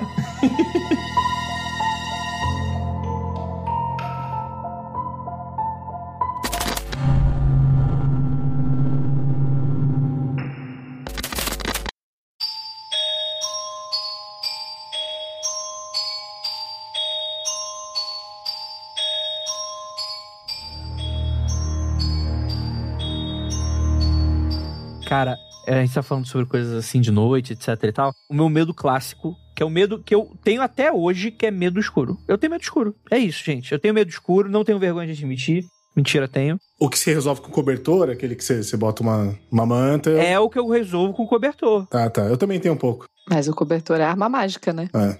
O cobertor, cara, eu, te, eu, tenho uma, eu tenho uma teoria sobre o cobertor, porque te, o, o, cobertor ele te protege de tudo. Psicologicamente, ele te protege de tudo, né? Eu sinto que talvez possa ser uma memória uterina do tipo o lugar que você estava mais seguro e confortável do planeta. Você colocar o cobertor em cima da cabeça, ficar aquele quentinho. Você geralmente os cobertores, eu, eu sou grande, né? Então não é incomum que eu fique em posição fetal para o cobertor me cobrir inteiro. Então tipo assim, eu fico muito, eu estou, estou de volta. É, me chamem de, de Shinji. Eu estou de volta ao lar né? Tipo, qualquer coisa assim. Mas no escuro, no geral, é uma parada que eu tenho muito medo. E, tipo assim, eu acho que eu paro de ter medo quando eu conheço bem o lugar. Por exemplo, agora no apartamento, depois de seis ou sete anos morando aqui. Então. Eu tô, eu tô um pouco, eu tô confortável a ponto de andar no escuro de madrugada, por exemplo, e tal. Mas, cara, demorou para eu ter essa confiança de. de... Mas que, quem tem gato em casa não pode ter medo do escuro, cara. Opa! Não pode. Porque o, o, gato, ele é a peste de noite. Ele, é, ele fica a noite inteira acordado derrubando as coisas, cara. Não tem como ter medo do escuro. É tudo, tudo culpa do gato. Cara, em diversos momentos, gato se mexe na cama. Eu falei, fudeu, o espírito subiu na cama. Ah fudeu. Fudeu, fudeu. Aí, aí, aí, eu fico me convencendo, não, é o gato, é o gato. E 100% das vezes era o gato. O problema vai ser na vez que não vai ser o gato. Aí eu tô fudido. Mas como que você sabe que é 100% das vezes? Sempre é o gato, gente. É porque eu verifiquei. Eu, eu, não, deixo, eu não deixo o espírito subir na cama. Eu, eu verifico, eu tenho que verificar. Instituto Data Andrei de Estatística. É o Data. data né? É o, é o data foda-se, né, do Andrei? Mas, ó, esse medo do escuro, ele é o mais racional que tem, né? Eu acho que ele é biológico, né? Em dado momento, a gente precisa ter medo do escuro em algum momento da nossa vida. É que eu fui até muito velho com isso. Gente, eu não tenho medo de escuro, eu tô preocupado. Olha aí. Mas alguns medos assim, é, vocês viram meus medos, né? O nível de medo que eu tenho. Esses medos assim, tipo escuro. Eu sou meio apática para algumas coisas, assim. E eu acho isso preocupante, justamente porque é necessário você ter algum, uns certos tipos de medo, né? E aí, quando o Andrei me chamou para essa pauta, eu falei, mas porra, eu vou ser um saco nessa pauta. Porque eu não tenho medo de fantasma, não tenho medo de demônio, não tenho medo de. Hum, corajosa. Não, eu acho isso péssimo. Eu não tenho medo de cachorro me morder. Minha mãe morre de medo de um cachorro morder. É que, é que, tipo assim, se o cachorro morder, é capaz dele te dobrar no meio com muita facilidade. Mesmo sendo um pincher, né? Já aconteceu. O cachorro me morder, não me dobrar no meio. Isso nunca aconteceu. Mas não consigo ter uns medos, assim. Eu, eu, me sinto meio, meio apática mesmo.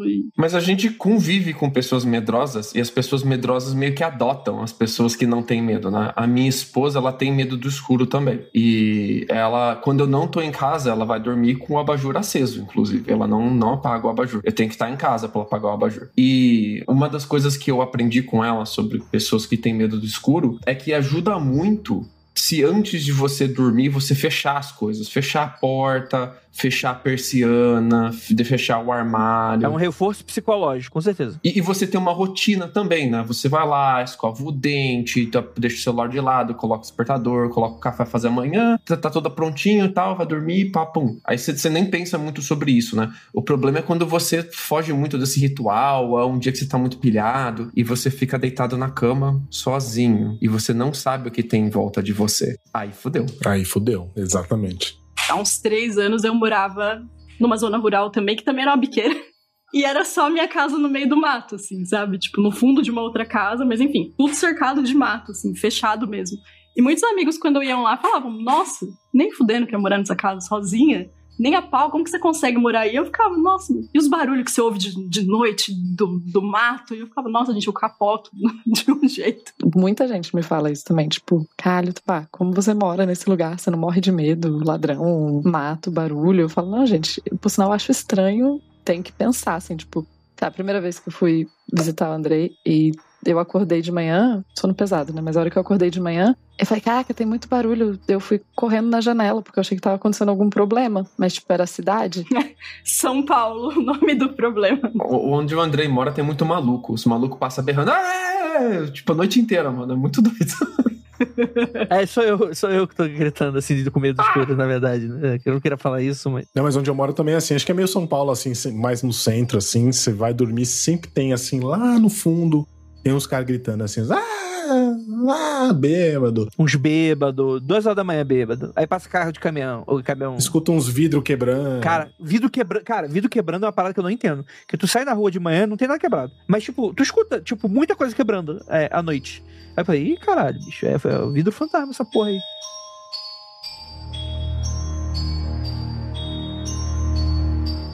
Eu tenho medo da minha esposa com o cabelo molhado. pegar, pegar a friaca, né? Um resfriado. Teve uma noite que eu capotei, fui dormir, ela ficou trabalhando até tarde. Depois ela lavou o cabelo. E ela aproveitou que o cabelo dela tava molhado e ela se vestiu de menina do chamado, colocou uma, cam uma camiseta enorme, branca, jogou o cabelo pra frente, subiu em cima da cama de pé e me acordou com o pezinho, assim, empurrando meu peito com o pezinho. E a minha reação quando eu acordei e vi aquele monstro de cabelo molhado que saiu do meio do poço. Vamos assaltar de novo, fudeu. a, a, minha, a minha reação foi dar um chute nela. E eu armei a maior bicuda que eu ia dar na minha vida. E eu passei. Sabe, por uma fração de segundo eu não meti, eu não, sabe, defenestrei a minha esposa pela janela na base da bicuda. Passei muito perto. E. E, e, toda vez que ela fica com o cabelo molhado, ela joga na frente, cara, me dá um medo. Eu não tenho medo de filme de terror, eu tô vacinado com filme de terror. Mas eu tenho medo dela com o cabelo na frente, que eu tenho certeza que ela vai me matar. Tenho certeza que ela vai me puxar pro poço do chamado e fudeu, cara.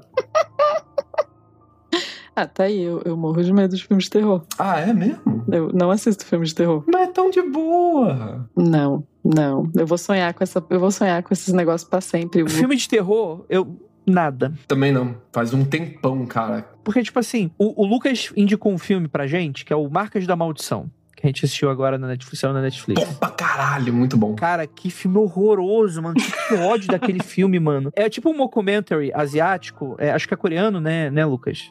É sul-coreano ele? Não, ele é taiwanês. Taiwanês, né?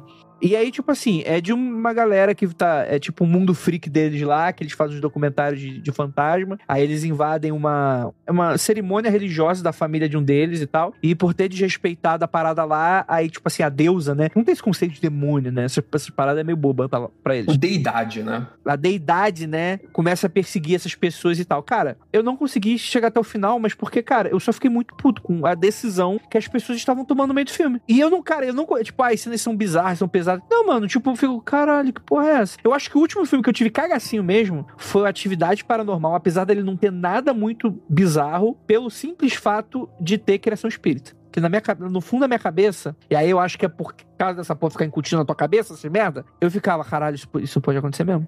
Tipo, obviamente não pode. Isso, isso não acontece, né? nem no espírito de uma criança merda. Mas tu fica assim, caralho, mano, é verdade. Os espíritos. Agora, a deidade do, do negócio lá, eu falo, ah, não, isso aí é, porra, não tem nada a ver. A atividade paranormal, ele dá mais cagaço porque ele explora muito a ansiedade. Ele deixa o filme por momentos de silêncio muito extensos e ele fica brincando com a sua expectativa de quando aquele silêncio ou aquela cena estática vai quebrar. Isso é verdade. Então ele mexe muito com a sua ansiedade de estar tá depravado de informação. Ele não tem estímulo em, cenas de dois, dois minutos e meio, sem estímulo nenhum. Você fica vendo aquela câmera parada estática no corredor vazio. E a sua expectativa fica subindo, descendo, subindo. Agora vai. Agora o capeta aparece. Agora o capeta aparece. A sua, a sua mente que vai, vai fazer o trabalho, o resto do trabalho, né? E aí que, que dá o terror, né? É. é só um detalhe que depravado de informação. Deprivado, de, deprive, não tem deprive, né? Você tá traduzindo do inglês direto e tá depravado é outra coisa.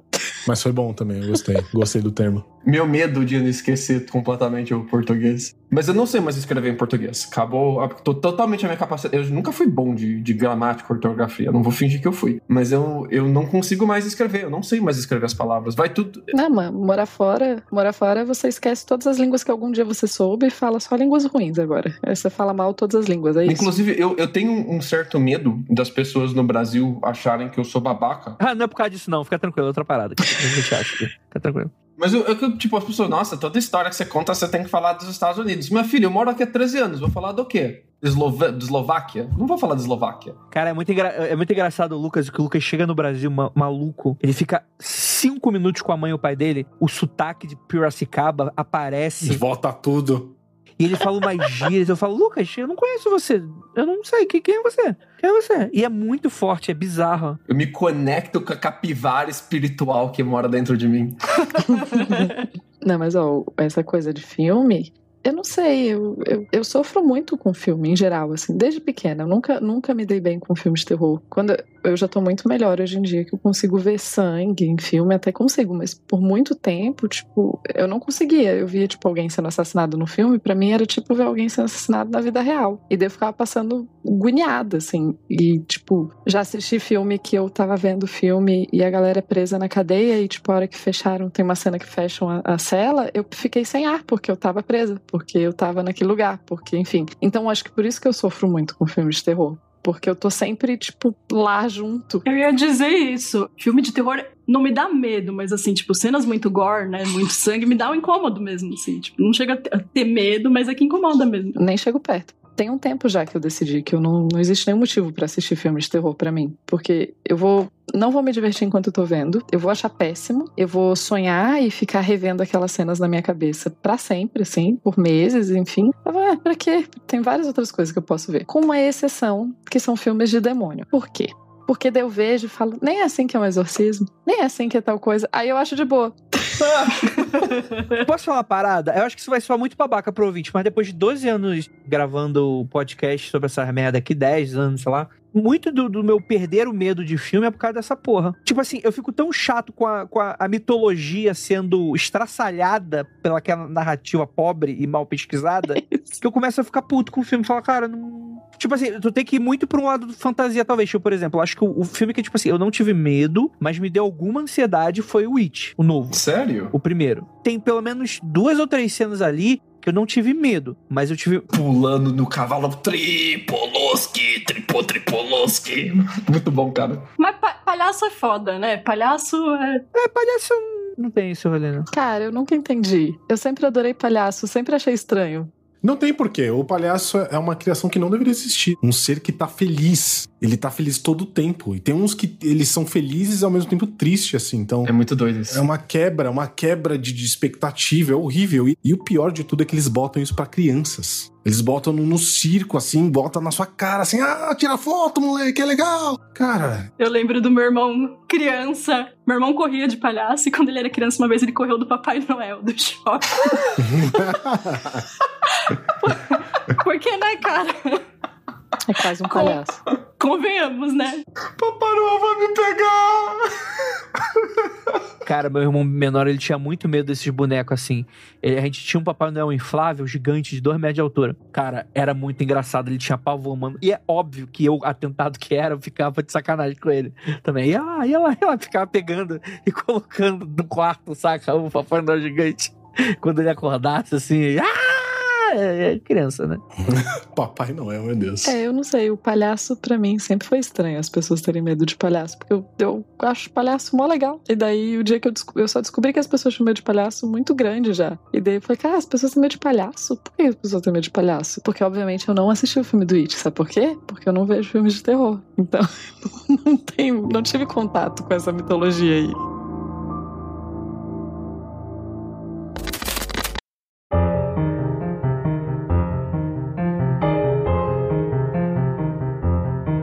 Eu vou abrir uma nova categoria aqui, que a gente não citou aqui agora. Ah, Eu, eu não tenho medo, mas eu tenho receio, eu tenho respeito. Eu tenho respeito por alguns fãs do mundo freak. É, cara, a gente já teve que lidar com, com os fãs stalkers que assédio online parece zoeira, parece brincadeira pra quem nunca sofreu, pra quem nunca passou por isso.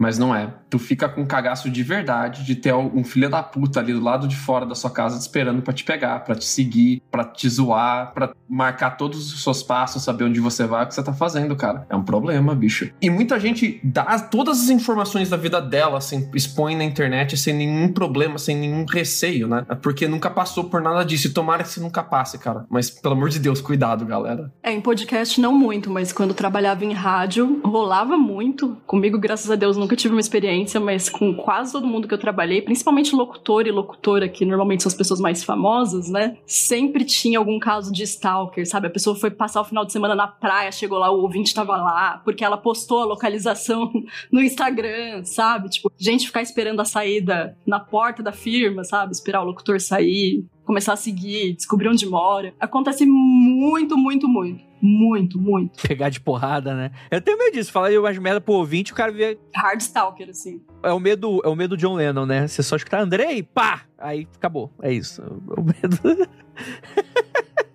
Não, assim, não, mas eu não tenho medo de, de, de fã nem nada nesse sentido amplo, né? Mas é, mas de fato tem uma galera que é muito esquisita, né? E não é nem coisa de, tipo, de ser fã porque é fã de mistério, nada desse a gente começa a ter contato com pessoas muito, muito diferentes, mas não pelo. O receio não é pelo fato de ter- ser diferente. Ser diferente é maneiro pra caralho. Mas às vezes é uma galera que fica muito nervosa e às vezes ela exprime aquele nervosismo ficando esquisita. Então, às vezes, a pessoa começa a tremer de uma maneira esquisita. Ela começa a não falar direito, não falar coisa com coisa, porque às vezes a cabeça da, da pessoa tá. Do cara, tipo, da, da- do adolescente, tá tipo. E aí tu fica, caralho, o que, que, que esse cara quer? Tipo, ele.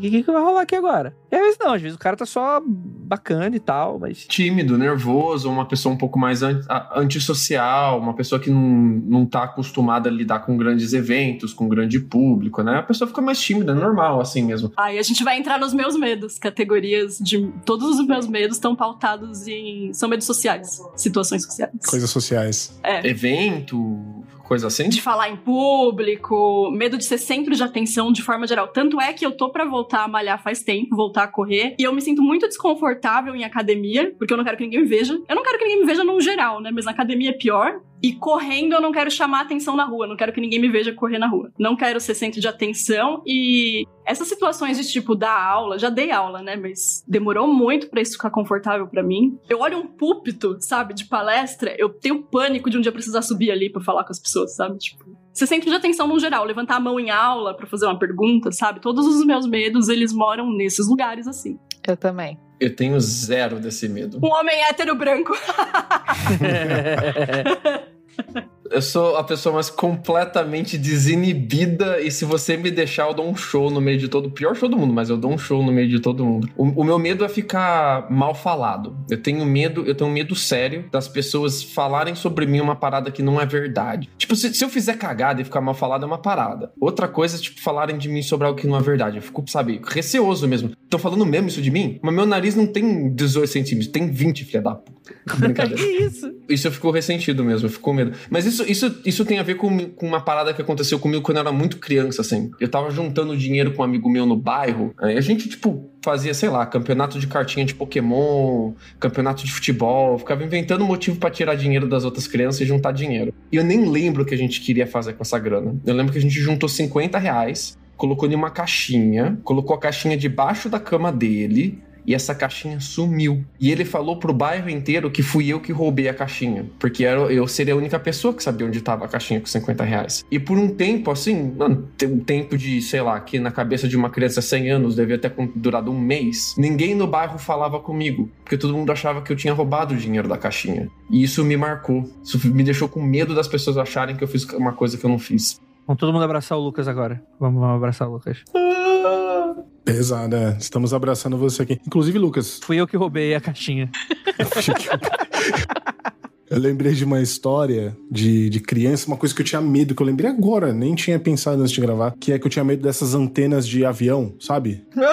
Aquelas que brilham de noite? É, a antena para avisar que tem avião, que brilha vermelho e branco, porque um dia eu tava andando na rua com uns amigos assim, devia ter uns 10, 11 anos assim. A gente tava andando, tava à noite, assim, já bem, bem tarde, e aí um amigo falou assim: Olha, cara, você tem que tomar cuidado para não olhar para as torres, porque a partir de horário o demônio ele puxa a sua alma se você ficar olhando muito tempo. Caralho!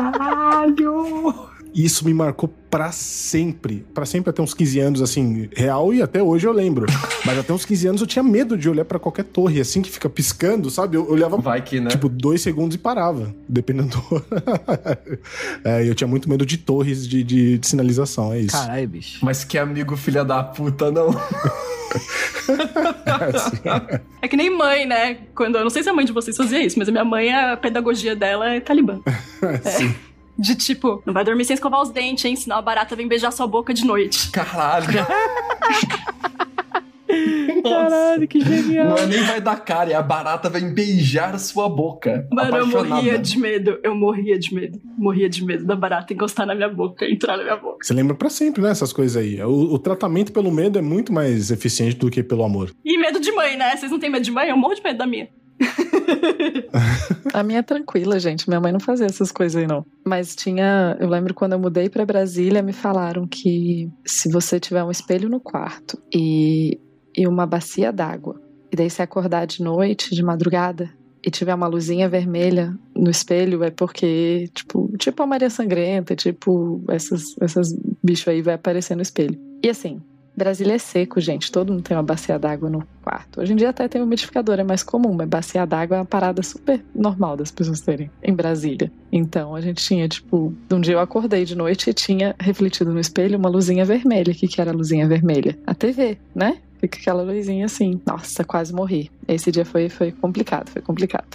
Mas tinha, né, tipo, esses minha mãe disse que eu, eu caía, eu, eu não lembro de todos, mas sempre fui uma criança medrosa. Eu caía nessas coisas tudo, ficava com medo, não dormia direito. Assim, demorava para dormir, né? Enfim, Sempre essas coisas, sempre. Teve uma época que eu só dormia bem quando eu tava, tipo, sei lá, com alguém por perto ou na igreja, porque eu tinha muito medo, porque eu tinha certeza que. é, Eu fechava. Eu, eu fui ver tá vendo? filmes, de novo. Eu fui ver o. Ai, não é Corpo Fechado, outro que é do mesmo diretor do Chama Shalaya, mas que é o que veio antes do Corpo Fechado. Sexto sentido? Do jambalaya. Eu falar. Sexto sentido. Ah, sexto sentido, cara, sexto sentido mexeu, hein? Na época, na época mexia. Sexto sentido. Eu vi Sexto Sentido no cinema e foi foda. Eu passei seis meses sem dormir direito depois daquilo. Eu fechava o olho e pra mim tinha gente morta em volta da minha cama inteira. Era difícil. Mas esse medo que você tava falando é que assim, existe uma categoria de medo que é essa do, do para ensinar pra você não se fuder, né? Tipo, você alguém fala assim: "Ah, não faz", por exemplo, isso aí que a mãe da Nanda falou pra Tipo a barata. a barata, porque ela tem que escovar os dentes, mas esse da bacia é só pra Só pra aterrorizar. Pra aterrorizar e é isso, entendeu? E tem vários vários medos que a galera bota, assim, que não vai levar lugar nenhum a não ser você ficar só descaralhado, assim. Eu acho um pouco que filme de terror tem um pouco disso, assim. Tem uns filmes que eu assisto e me divirto de uma nota de 0 a 10, 2, e aí eu fico seis meses fudido da cabeça. Eu fico pensando, por que que eu fiz isso, entendeu? Tipo... Tem vários filmes mais antigos de terror que eles têm um quê mais de conservador, assim. Que a mensagem é, tenha medo de sexo, tenha medo de drogas, tenha medo de não ouvir seus pais. E eles realmente têm essa mensagem mais ou menos assim. Hoje em dia, o, os filmes de terror, eles exploram uns conceitos muito mais interessantes, na minha opinião. Como, uh, por exemplo, Relíquia explora o medo de você envelhecer, ser esquecido, desaparecer e ninguém lembrar mais de você. É que você, não é só da morte, né, mas da sua existência ser obliterada. Saints Mod pega muito com mesmo existencial de você perder o propósito da sua vida. Um filme maneiríssimo, Saints Mod.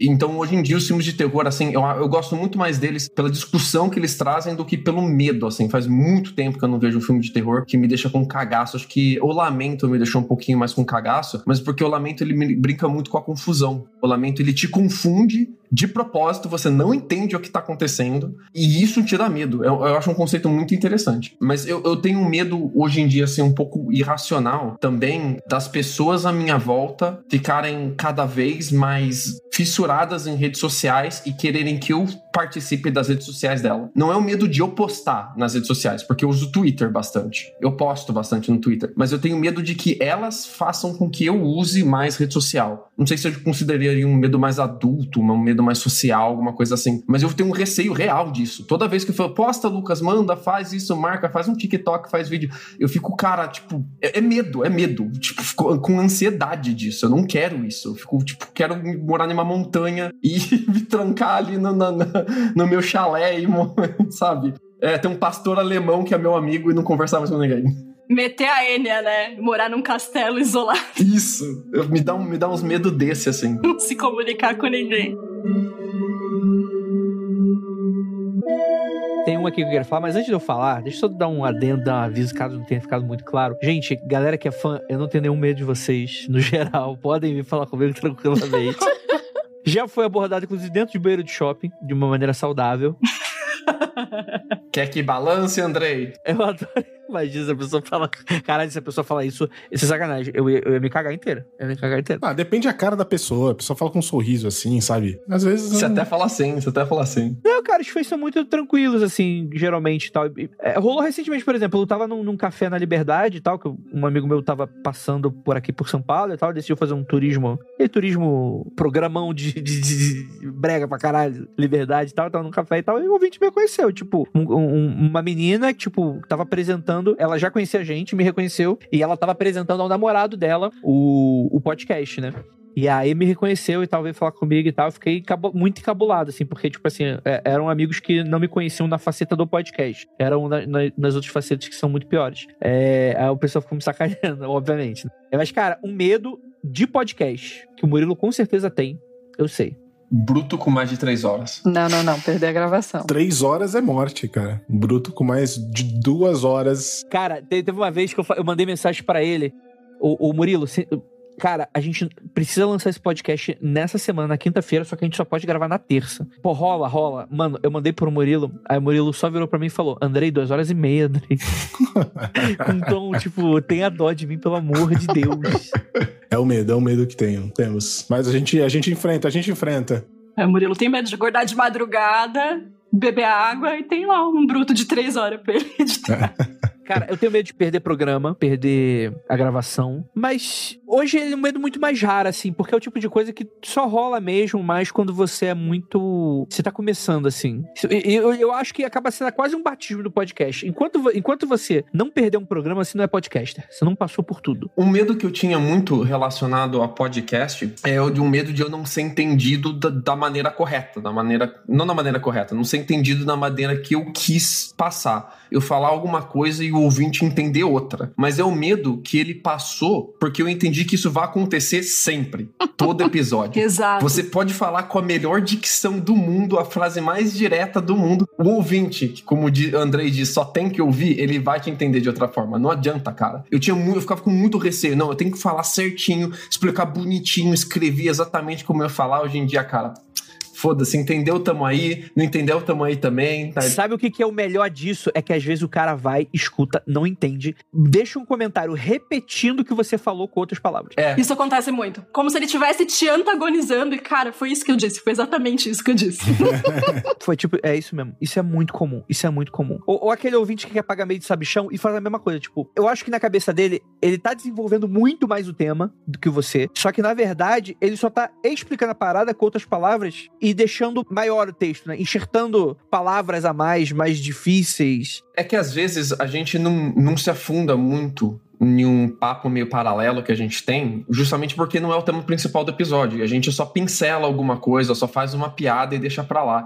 E tem muito ouvinte que é, ele é fã só daquele assunto que a gente pincelou. Esse maldito que é fã só daquele assunto, ele vai explicar o assunto inteiro nos comentários, eu tenho certeza que ele vai. Mas eu já não tenho mais medo disso. Pode explicar, galera. Explica, bate papo, me ensina mesmo que eu não sei as coisas. Você sabia, Lucas, que já teve show do Gorillaz Live Action? Puta que pariu, mano. O Hell fez essa piada que, que o show do Gorilas era com telão.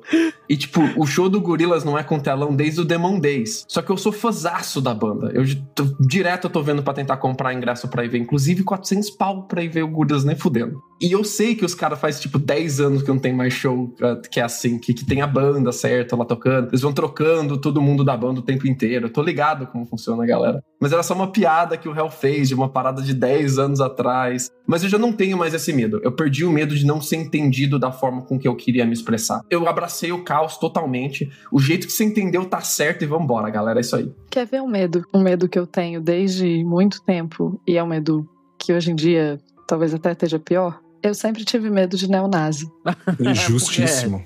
Mas muita gente, quando eu falava isso, as pessoas falavam, mas você é branca, Tupá. Eu falava, gente, é, é um fato. Tem uma questão aí. Mas é porque não sei se vocês lembram de um caso que aconteceu um tempão atrás, de uns moleques que estavam no trem em São Paulo, e eles estavam com a blusa de uma banda, e daí os neonazis. Foi Mogi. Isso. Mogi das Cruzes. Eu conheço um, inclusive. E os caras entraram, e daí um morreu e o outro perdeu o braço, porque eles pularam do trem, não sei o quê, não sei o quê. Esse caso me marcou muito, assim. Porque na minha cabeça, tipo, esse caso mostrava, provava que era só você estar com a blusa errada. Porque os moleques nem eram super de movimento e tal, eles só estavam com a blusa da banda. E pra mim isso, tipo, isso me, tipo, eu nunca comprei, eu não comprava blusa de banda porque eu tinha medo de estar com a blusa errada e, sei lá, aparecer, encontrar neonazis no meio do caminho. E ao mesmo tempo, sempre assim, tipo, coisa de também de time, etc. Eu sempre fui muito, muito, muito noiada. E agora, com o mundo do jeito que tá, né, minhas noias só pioram. Mas tu pai, é a liberdade de expressão de você fazer dois moleque saltar do trem, né? Isso, é liberdade de tá expressão, na moda, né? né? No teu podcast, né? Mas é, e- isso, mas esse foi sempre um medo que, que eu tenho há muitos, muitos, muitos anos. E eu sempre falo, pra, quando eu comentava com alguém, as pessoas sempre falavam, Imagina, que besteira, você é branca, você não, pre- não precisa ter esse medo. Eu falava, não, gente, extremista é só você estar com coisa errada, tipo. Ah, mas tipo assim, é que o neonazi, tipo assim, o neonazi é o tipo de coisa que, tipo assim, é, apanha na rua, etc e tal. Mas, tipo assim, você não precisa ir pra um lado tão radical no sentido ideológico. Cara, às vezes é só você estar com a camisa do time no lugar errado. Isso. Eu sempre tive medo desse, dessa, desse rolê, assim. É, tem esse rolê. É foda.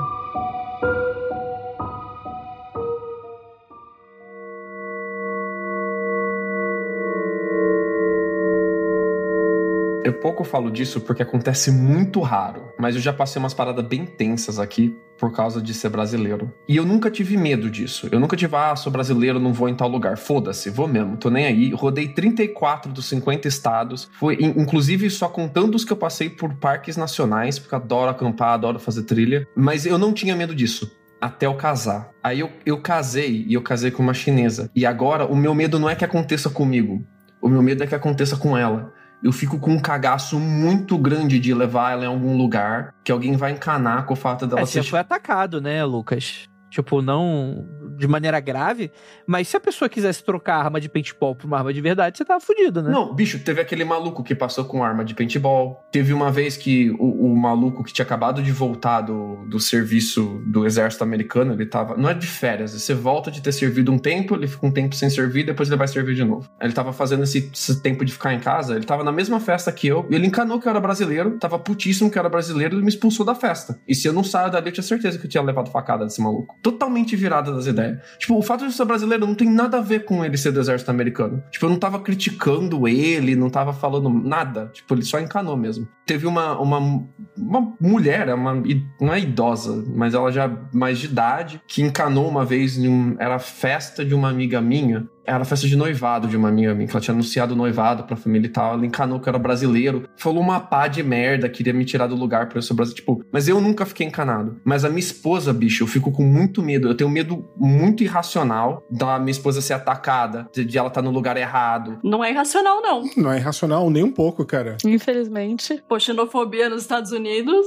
não é um medo irracional. E só de acontecer uma parada de ela se sentir mal, eu não quero que ela se sinta mal, sacou? E eu fico com essa parada. E às vezes eu sonho que eu levo ela pro Brasil. E aí, perdão de, sei lá, eu tô sendo xenofóbico com o meu próprio Brasil, talvez, mas eu tenho sonhos em que eu levo ela pro Brasil e ela é raptada. Porque ela não sabe falar português, ela vai falando tudo em inglês, confundem, no meu sonho, confundem ela com americana e raptam ela. Eu já sonhei mais de uma vez com isso já, uma parada que fica marcando na minha cabeça. A minha esposa vai ser rapetada se eu trouxer ela pro Brasil. Eu tenho que estar com ela o tempo todo. Eu não acho que isso é, é problema de, ah, não, não é, ah, o problema é com seu próprio país. É, é sonho. Eu acho que são um tipo de receios que acontece. Pelo contrário, eu acho que, na verdade, que vai ser sequestrado vai ser você. Você tem cara de gringo, filho da puta. Eu tenho, eu tenho muito cara de gringo. tenho muito cara ela de vou gringo. deixar, ela vou deixar ela em paz aqui no Brasil. Mas, cara, é foda, porque isso aqui também serve de, né, um pensamento aí, porque às vezes isso não fica muito claro para as pessoas. Cara, para quem nunca viu o Lucas, o Lucas é, é, branco no sentido de cera de vela. Ele é branco-branco, tipo assim, ele não tem traços que você associa a, a latinos ou a negros ou a indígenas. Mas, tipo, ele é latino. E, cara, e essa galera nos Estados Unidos, que é país branco-branco mesmo, essa galera tem um farejar para quem é latino, que é, não é. Ela não precisa te escutar. Tem, tem uma parada que fareja, cara, que a pessoa sabe que você não é do lugar. Então tem uma galera aqui no Brasil que se acha branca, que acha, né? Tipo, tá naquela situação de, ah, eu sou branco, eu não sou. Eu tomar tiro de paintball aqui nos Estados Unidos também. E, cara, tu não é branco, cara, tu é latino. Tu vai sofrer preconceito pra caralho. Tipo, não é porque tu tem grana, inclusive. Tu, tu vai sofrer a parada. né? Não... Até é branco, né? Tipo, que nem. É, é, porque depende muito do contexto, né? Você tá aqui no Brasil, você é branco, tem os privilégios mesmo e. Sim, claro. Pau no seu cu com todo respeito aí. Você, aqui no Brasil você é lido como branco, você tem essas questões, etc e tal. Mas lá fora tu é latino e acabou. Mas quando você chega lá, a galera realmente tem um radar. Aquele documentário que tá passando agora na. Não sei nem se eu posso falar, na HBO Max, o Pacto Brutal, me deixou com um real cagaço, assim, de tipo, acontecer alguma coisa com a minha esposa e eu não consegui resolver. Não consegui achar mais ela. Tipo, perdi ela, acabou. Mas Como que cara- negócio legal pra você assistir, né? Já tendo esse medo com você. É, né? I- Inclusive, documentários de casos reais me deixam com muito mais medo do que filmes de terror. Muito mais medo. É engraçado isso, né? Você fica totalmente cagado. O meu namorado é assim, ele não tem medo de filme de terror, mas assim, tipo, documentário de true crime, essas paradas ele não assiste. Justamente porque é real, né? Cara, é, escutando o Altamira, né, lá do, do Ivan. Cara, um negócio absurdo, assim. Tipo assim, foi levado como evidência de que o cara fez um ritual satânico macabro matando criança e emasculando elas. Porque, tipo, o cara tinha o livro do Paulo Coelho. Mano, Qualquer ouvinte do mundo freak, se não tem é, cagaço de uns crente bitolado, não, não, tá, não tá sendo ouvinte do mundo freak direito, cara. Porque com toda certeza, mano, tu, tu, tu tem muita galera que, tipo assim, pode não ser do seu círculo. Tipo assim, ok, a galera do seu círculo entende, sabe? Que, tipo assim, é só você é só mais um da multidão que gosta de uns assuntos que alguém invariavelmente pode achar bizarro. Mas tem uma galera que ela é tão bitolada das ideias, mano, que qualquer livro, tipo, se você tem livro do Harry Potter, mano, você tá compactando com o satanismo. E é isso. E, e mistura também com o lance do tipo assim, você vai comer, você não comete o crime, mas você vai ser acusado de cometer um crime. Porque você tava no lugar errado, na hora errada, e isso também é foda. Tipo, isso também dá um cagaço abismal, assim.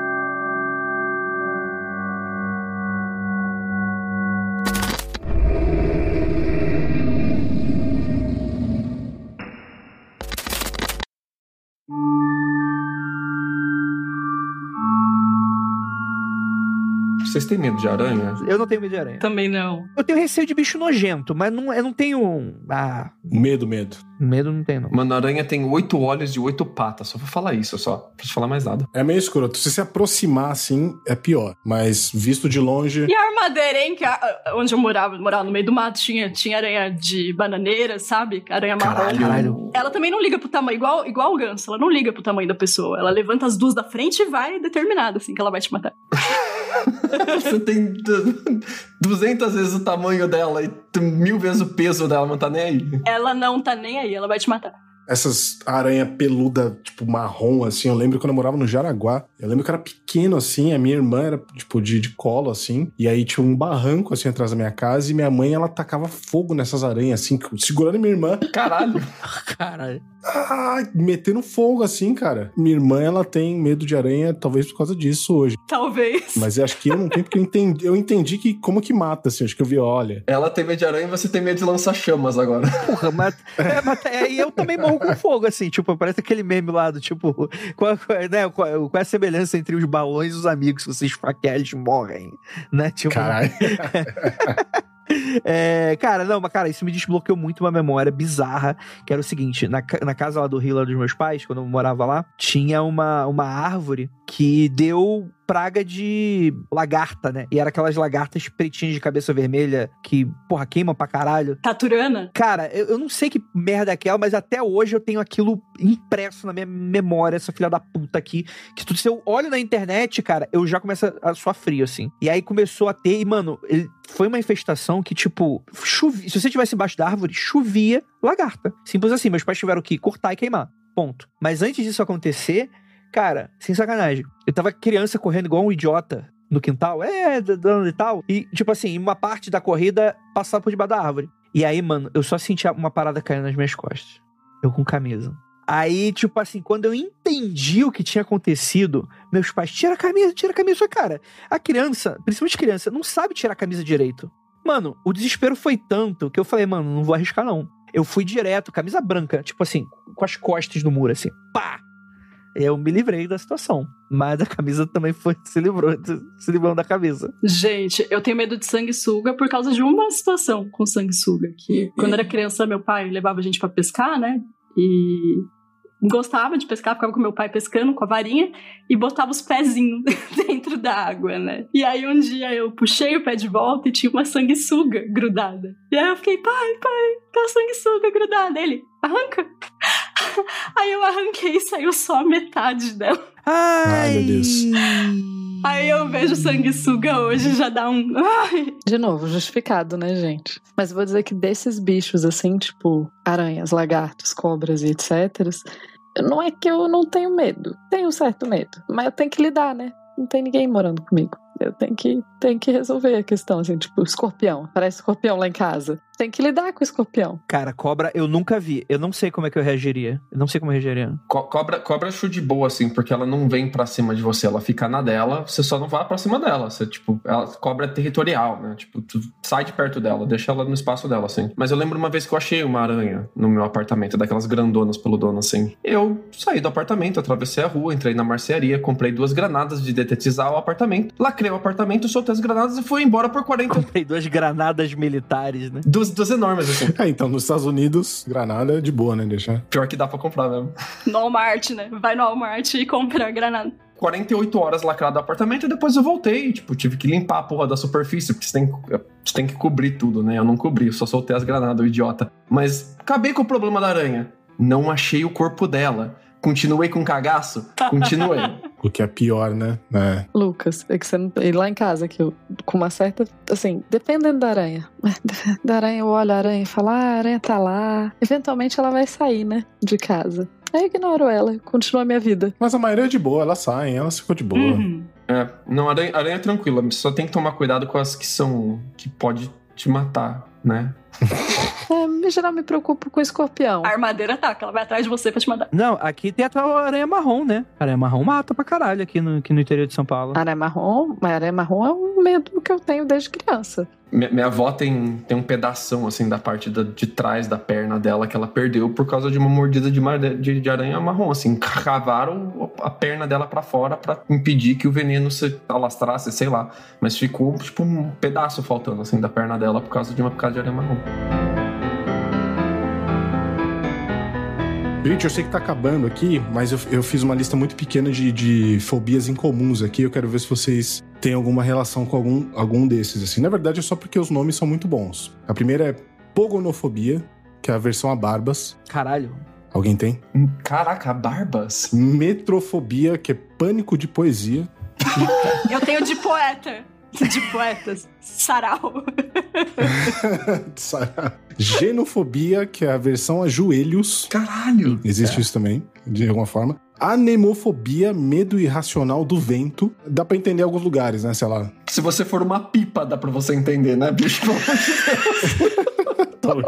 não, não sei, você mora num, num, num lugar onde tem furacão, sei lá, tá, às vezes. Ah, mas tem medo de desastre natural, não do vento, né, cara? Não venta. Não, mas, mas tipo assim, o furacão tem um lance do furacão, tipo assim, mano, começou a ventar mais forte, talvez a pessoa fique com cagaço aí, né? É, começa um ventinho ali, você já vai dar um cagaço. Vai que é um furacão. vai que. O último aqui é muito de separar as pessoas, que chama triscaldecafobia. Separar o quê? Tipo, relacionamento ou, ou o quê? Se, te- se começa com tri, que é cabelo, né? Então, esse aqui é a versão ao número 13. Especificamente. Aqui no Brasil acontece muito. Tem bastante gente que tem. Conheço, conheço uns. Então, esse aqui é o que separa dois tipos de pessoas muito importantes aqui. Tá rolando bastante já faz um tempo. Eu achei, eu achei, eu achei esse- esse- essa fobia eu achei interessante. De barba, cara, tipo, vai, vai, vai que eu vou dar um beijo e ela se pinica? Como é que é, cara? Passa um barbudo, a pessoa atravessa a rua, né? É, tipo, meu Deus. Não, mas esses medos tem uma lista muito grande, assim, e tem, né, cara? Sei lá, não sei o que aconteceu com a pessoa, mas tem, né? Joelho. Você olha pro joelho da pessoa e fica, meu Deus, esse joelho. Vai. Eu vi que do joelho você pode ter medo do joelho alheio ou do seu mesmo, que eu acho que é bem muito pior, né, cara? Do seu é pior. Você vai ter que conviver com isso. Deu uma joelhada no próprio nariz, né? Já fiz, não recomendo. Já dei. Co quê? Caralho. Por que que pareça, acho que por medo do Murilo, eu não fiz tanta piada bosta ou coisas é, questionáveis Ah, inconscientemente nesse, nesse podcast. Porque eu quis. Eu quis deixar o Murilo chocado. Eu queria, eu queria ver ele com os olhos de desespero, do tipo, caralho. Ele já tá decupando enquanto grava. né? Tá- É, então, na minha mente aqui tem uma- um espaço aqui que já tá decupagem já. Então é isso, gente. Gostaria muito de agradecer a vocês. Vocês estão com medo, né, da gente terminar o podcast. Vocês têm medo de, de, de podcast acabar e agora só semana que vem. É o pavor, na verdade, é o pavor de todo maratonista de podcast. Acabou de conhecer o Mundo Frio Confidencial. Cara, chega no fim, sim.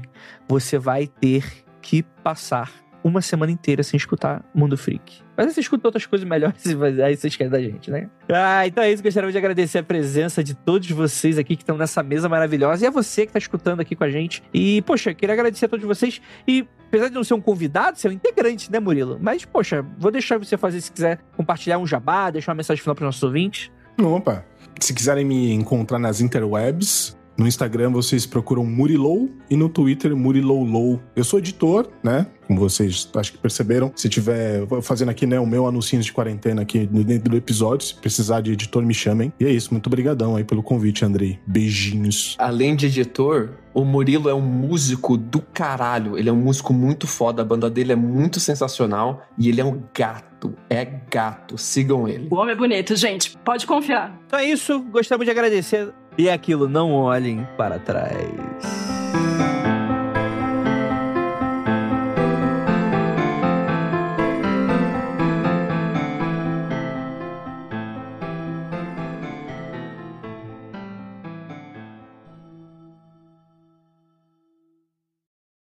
mundofreak.com.br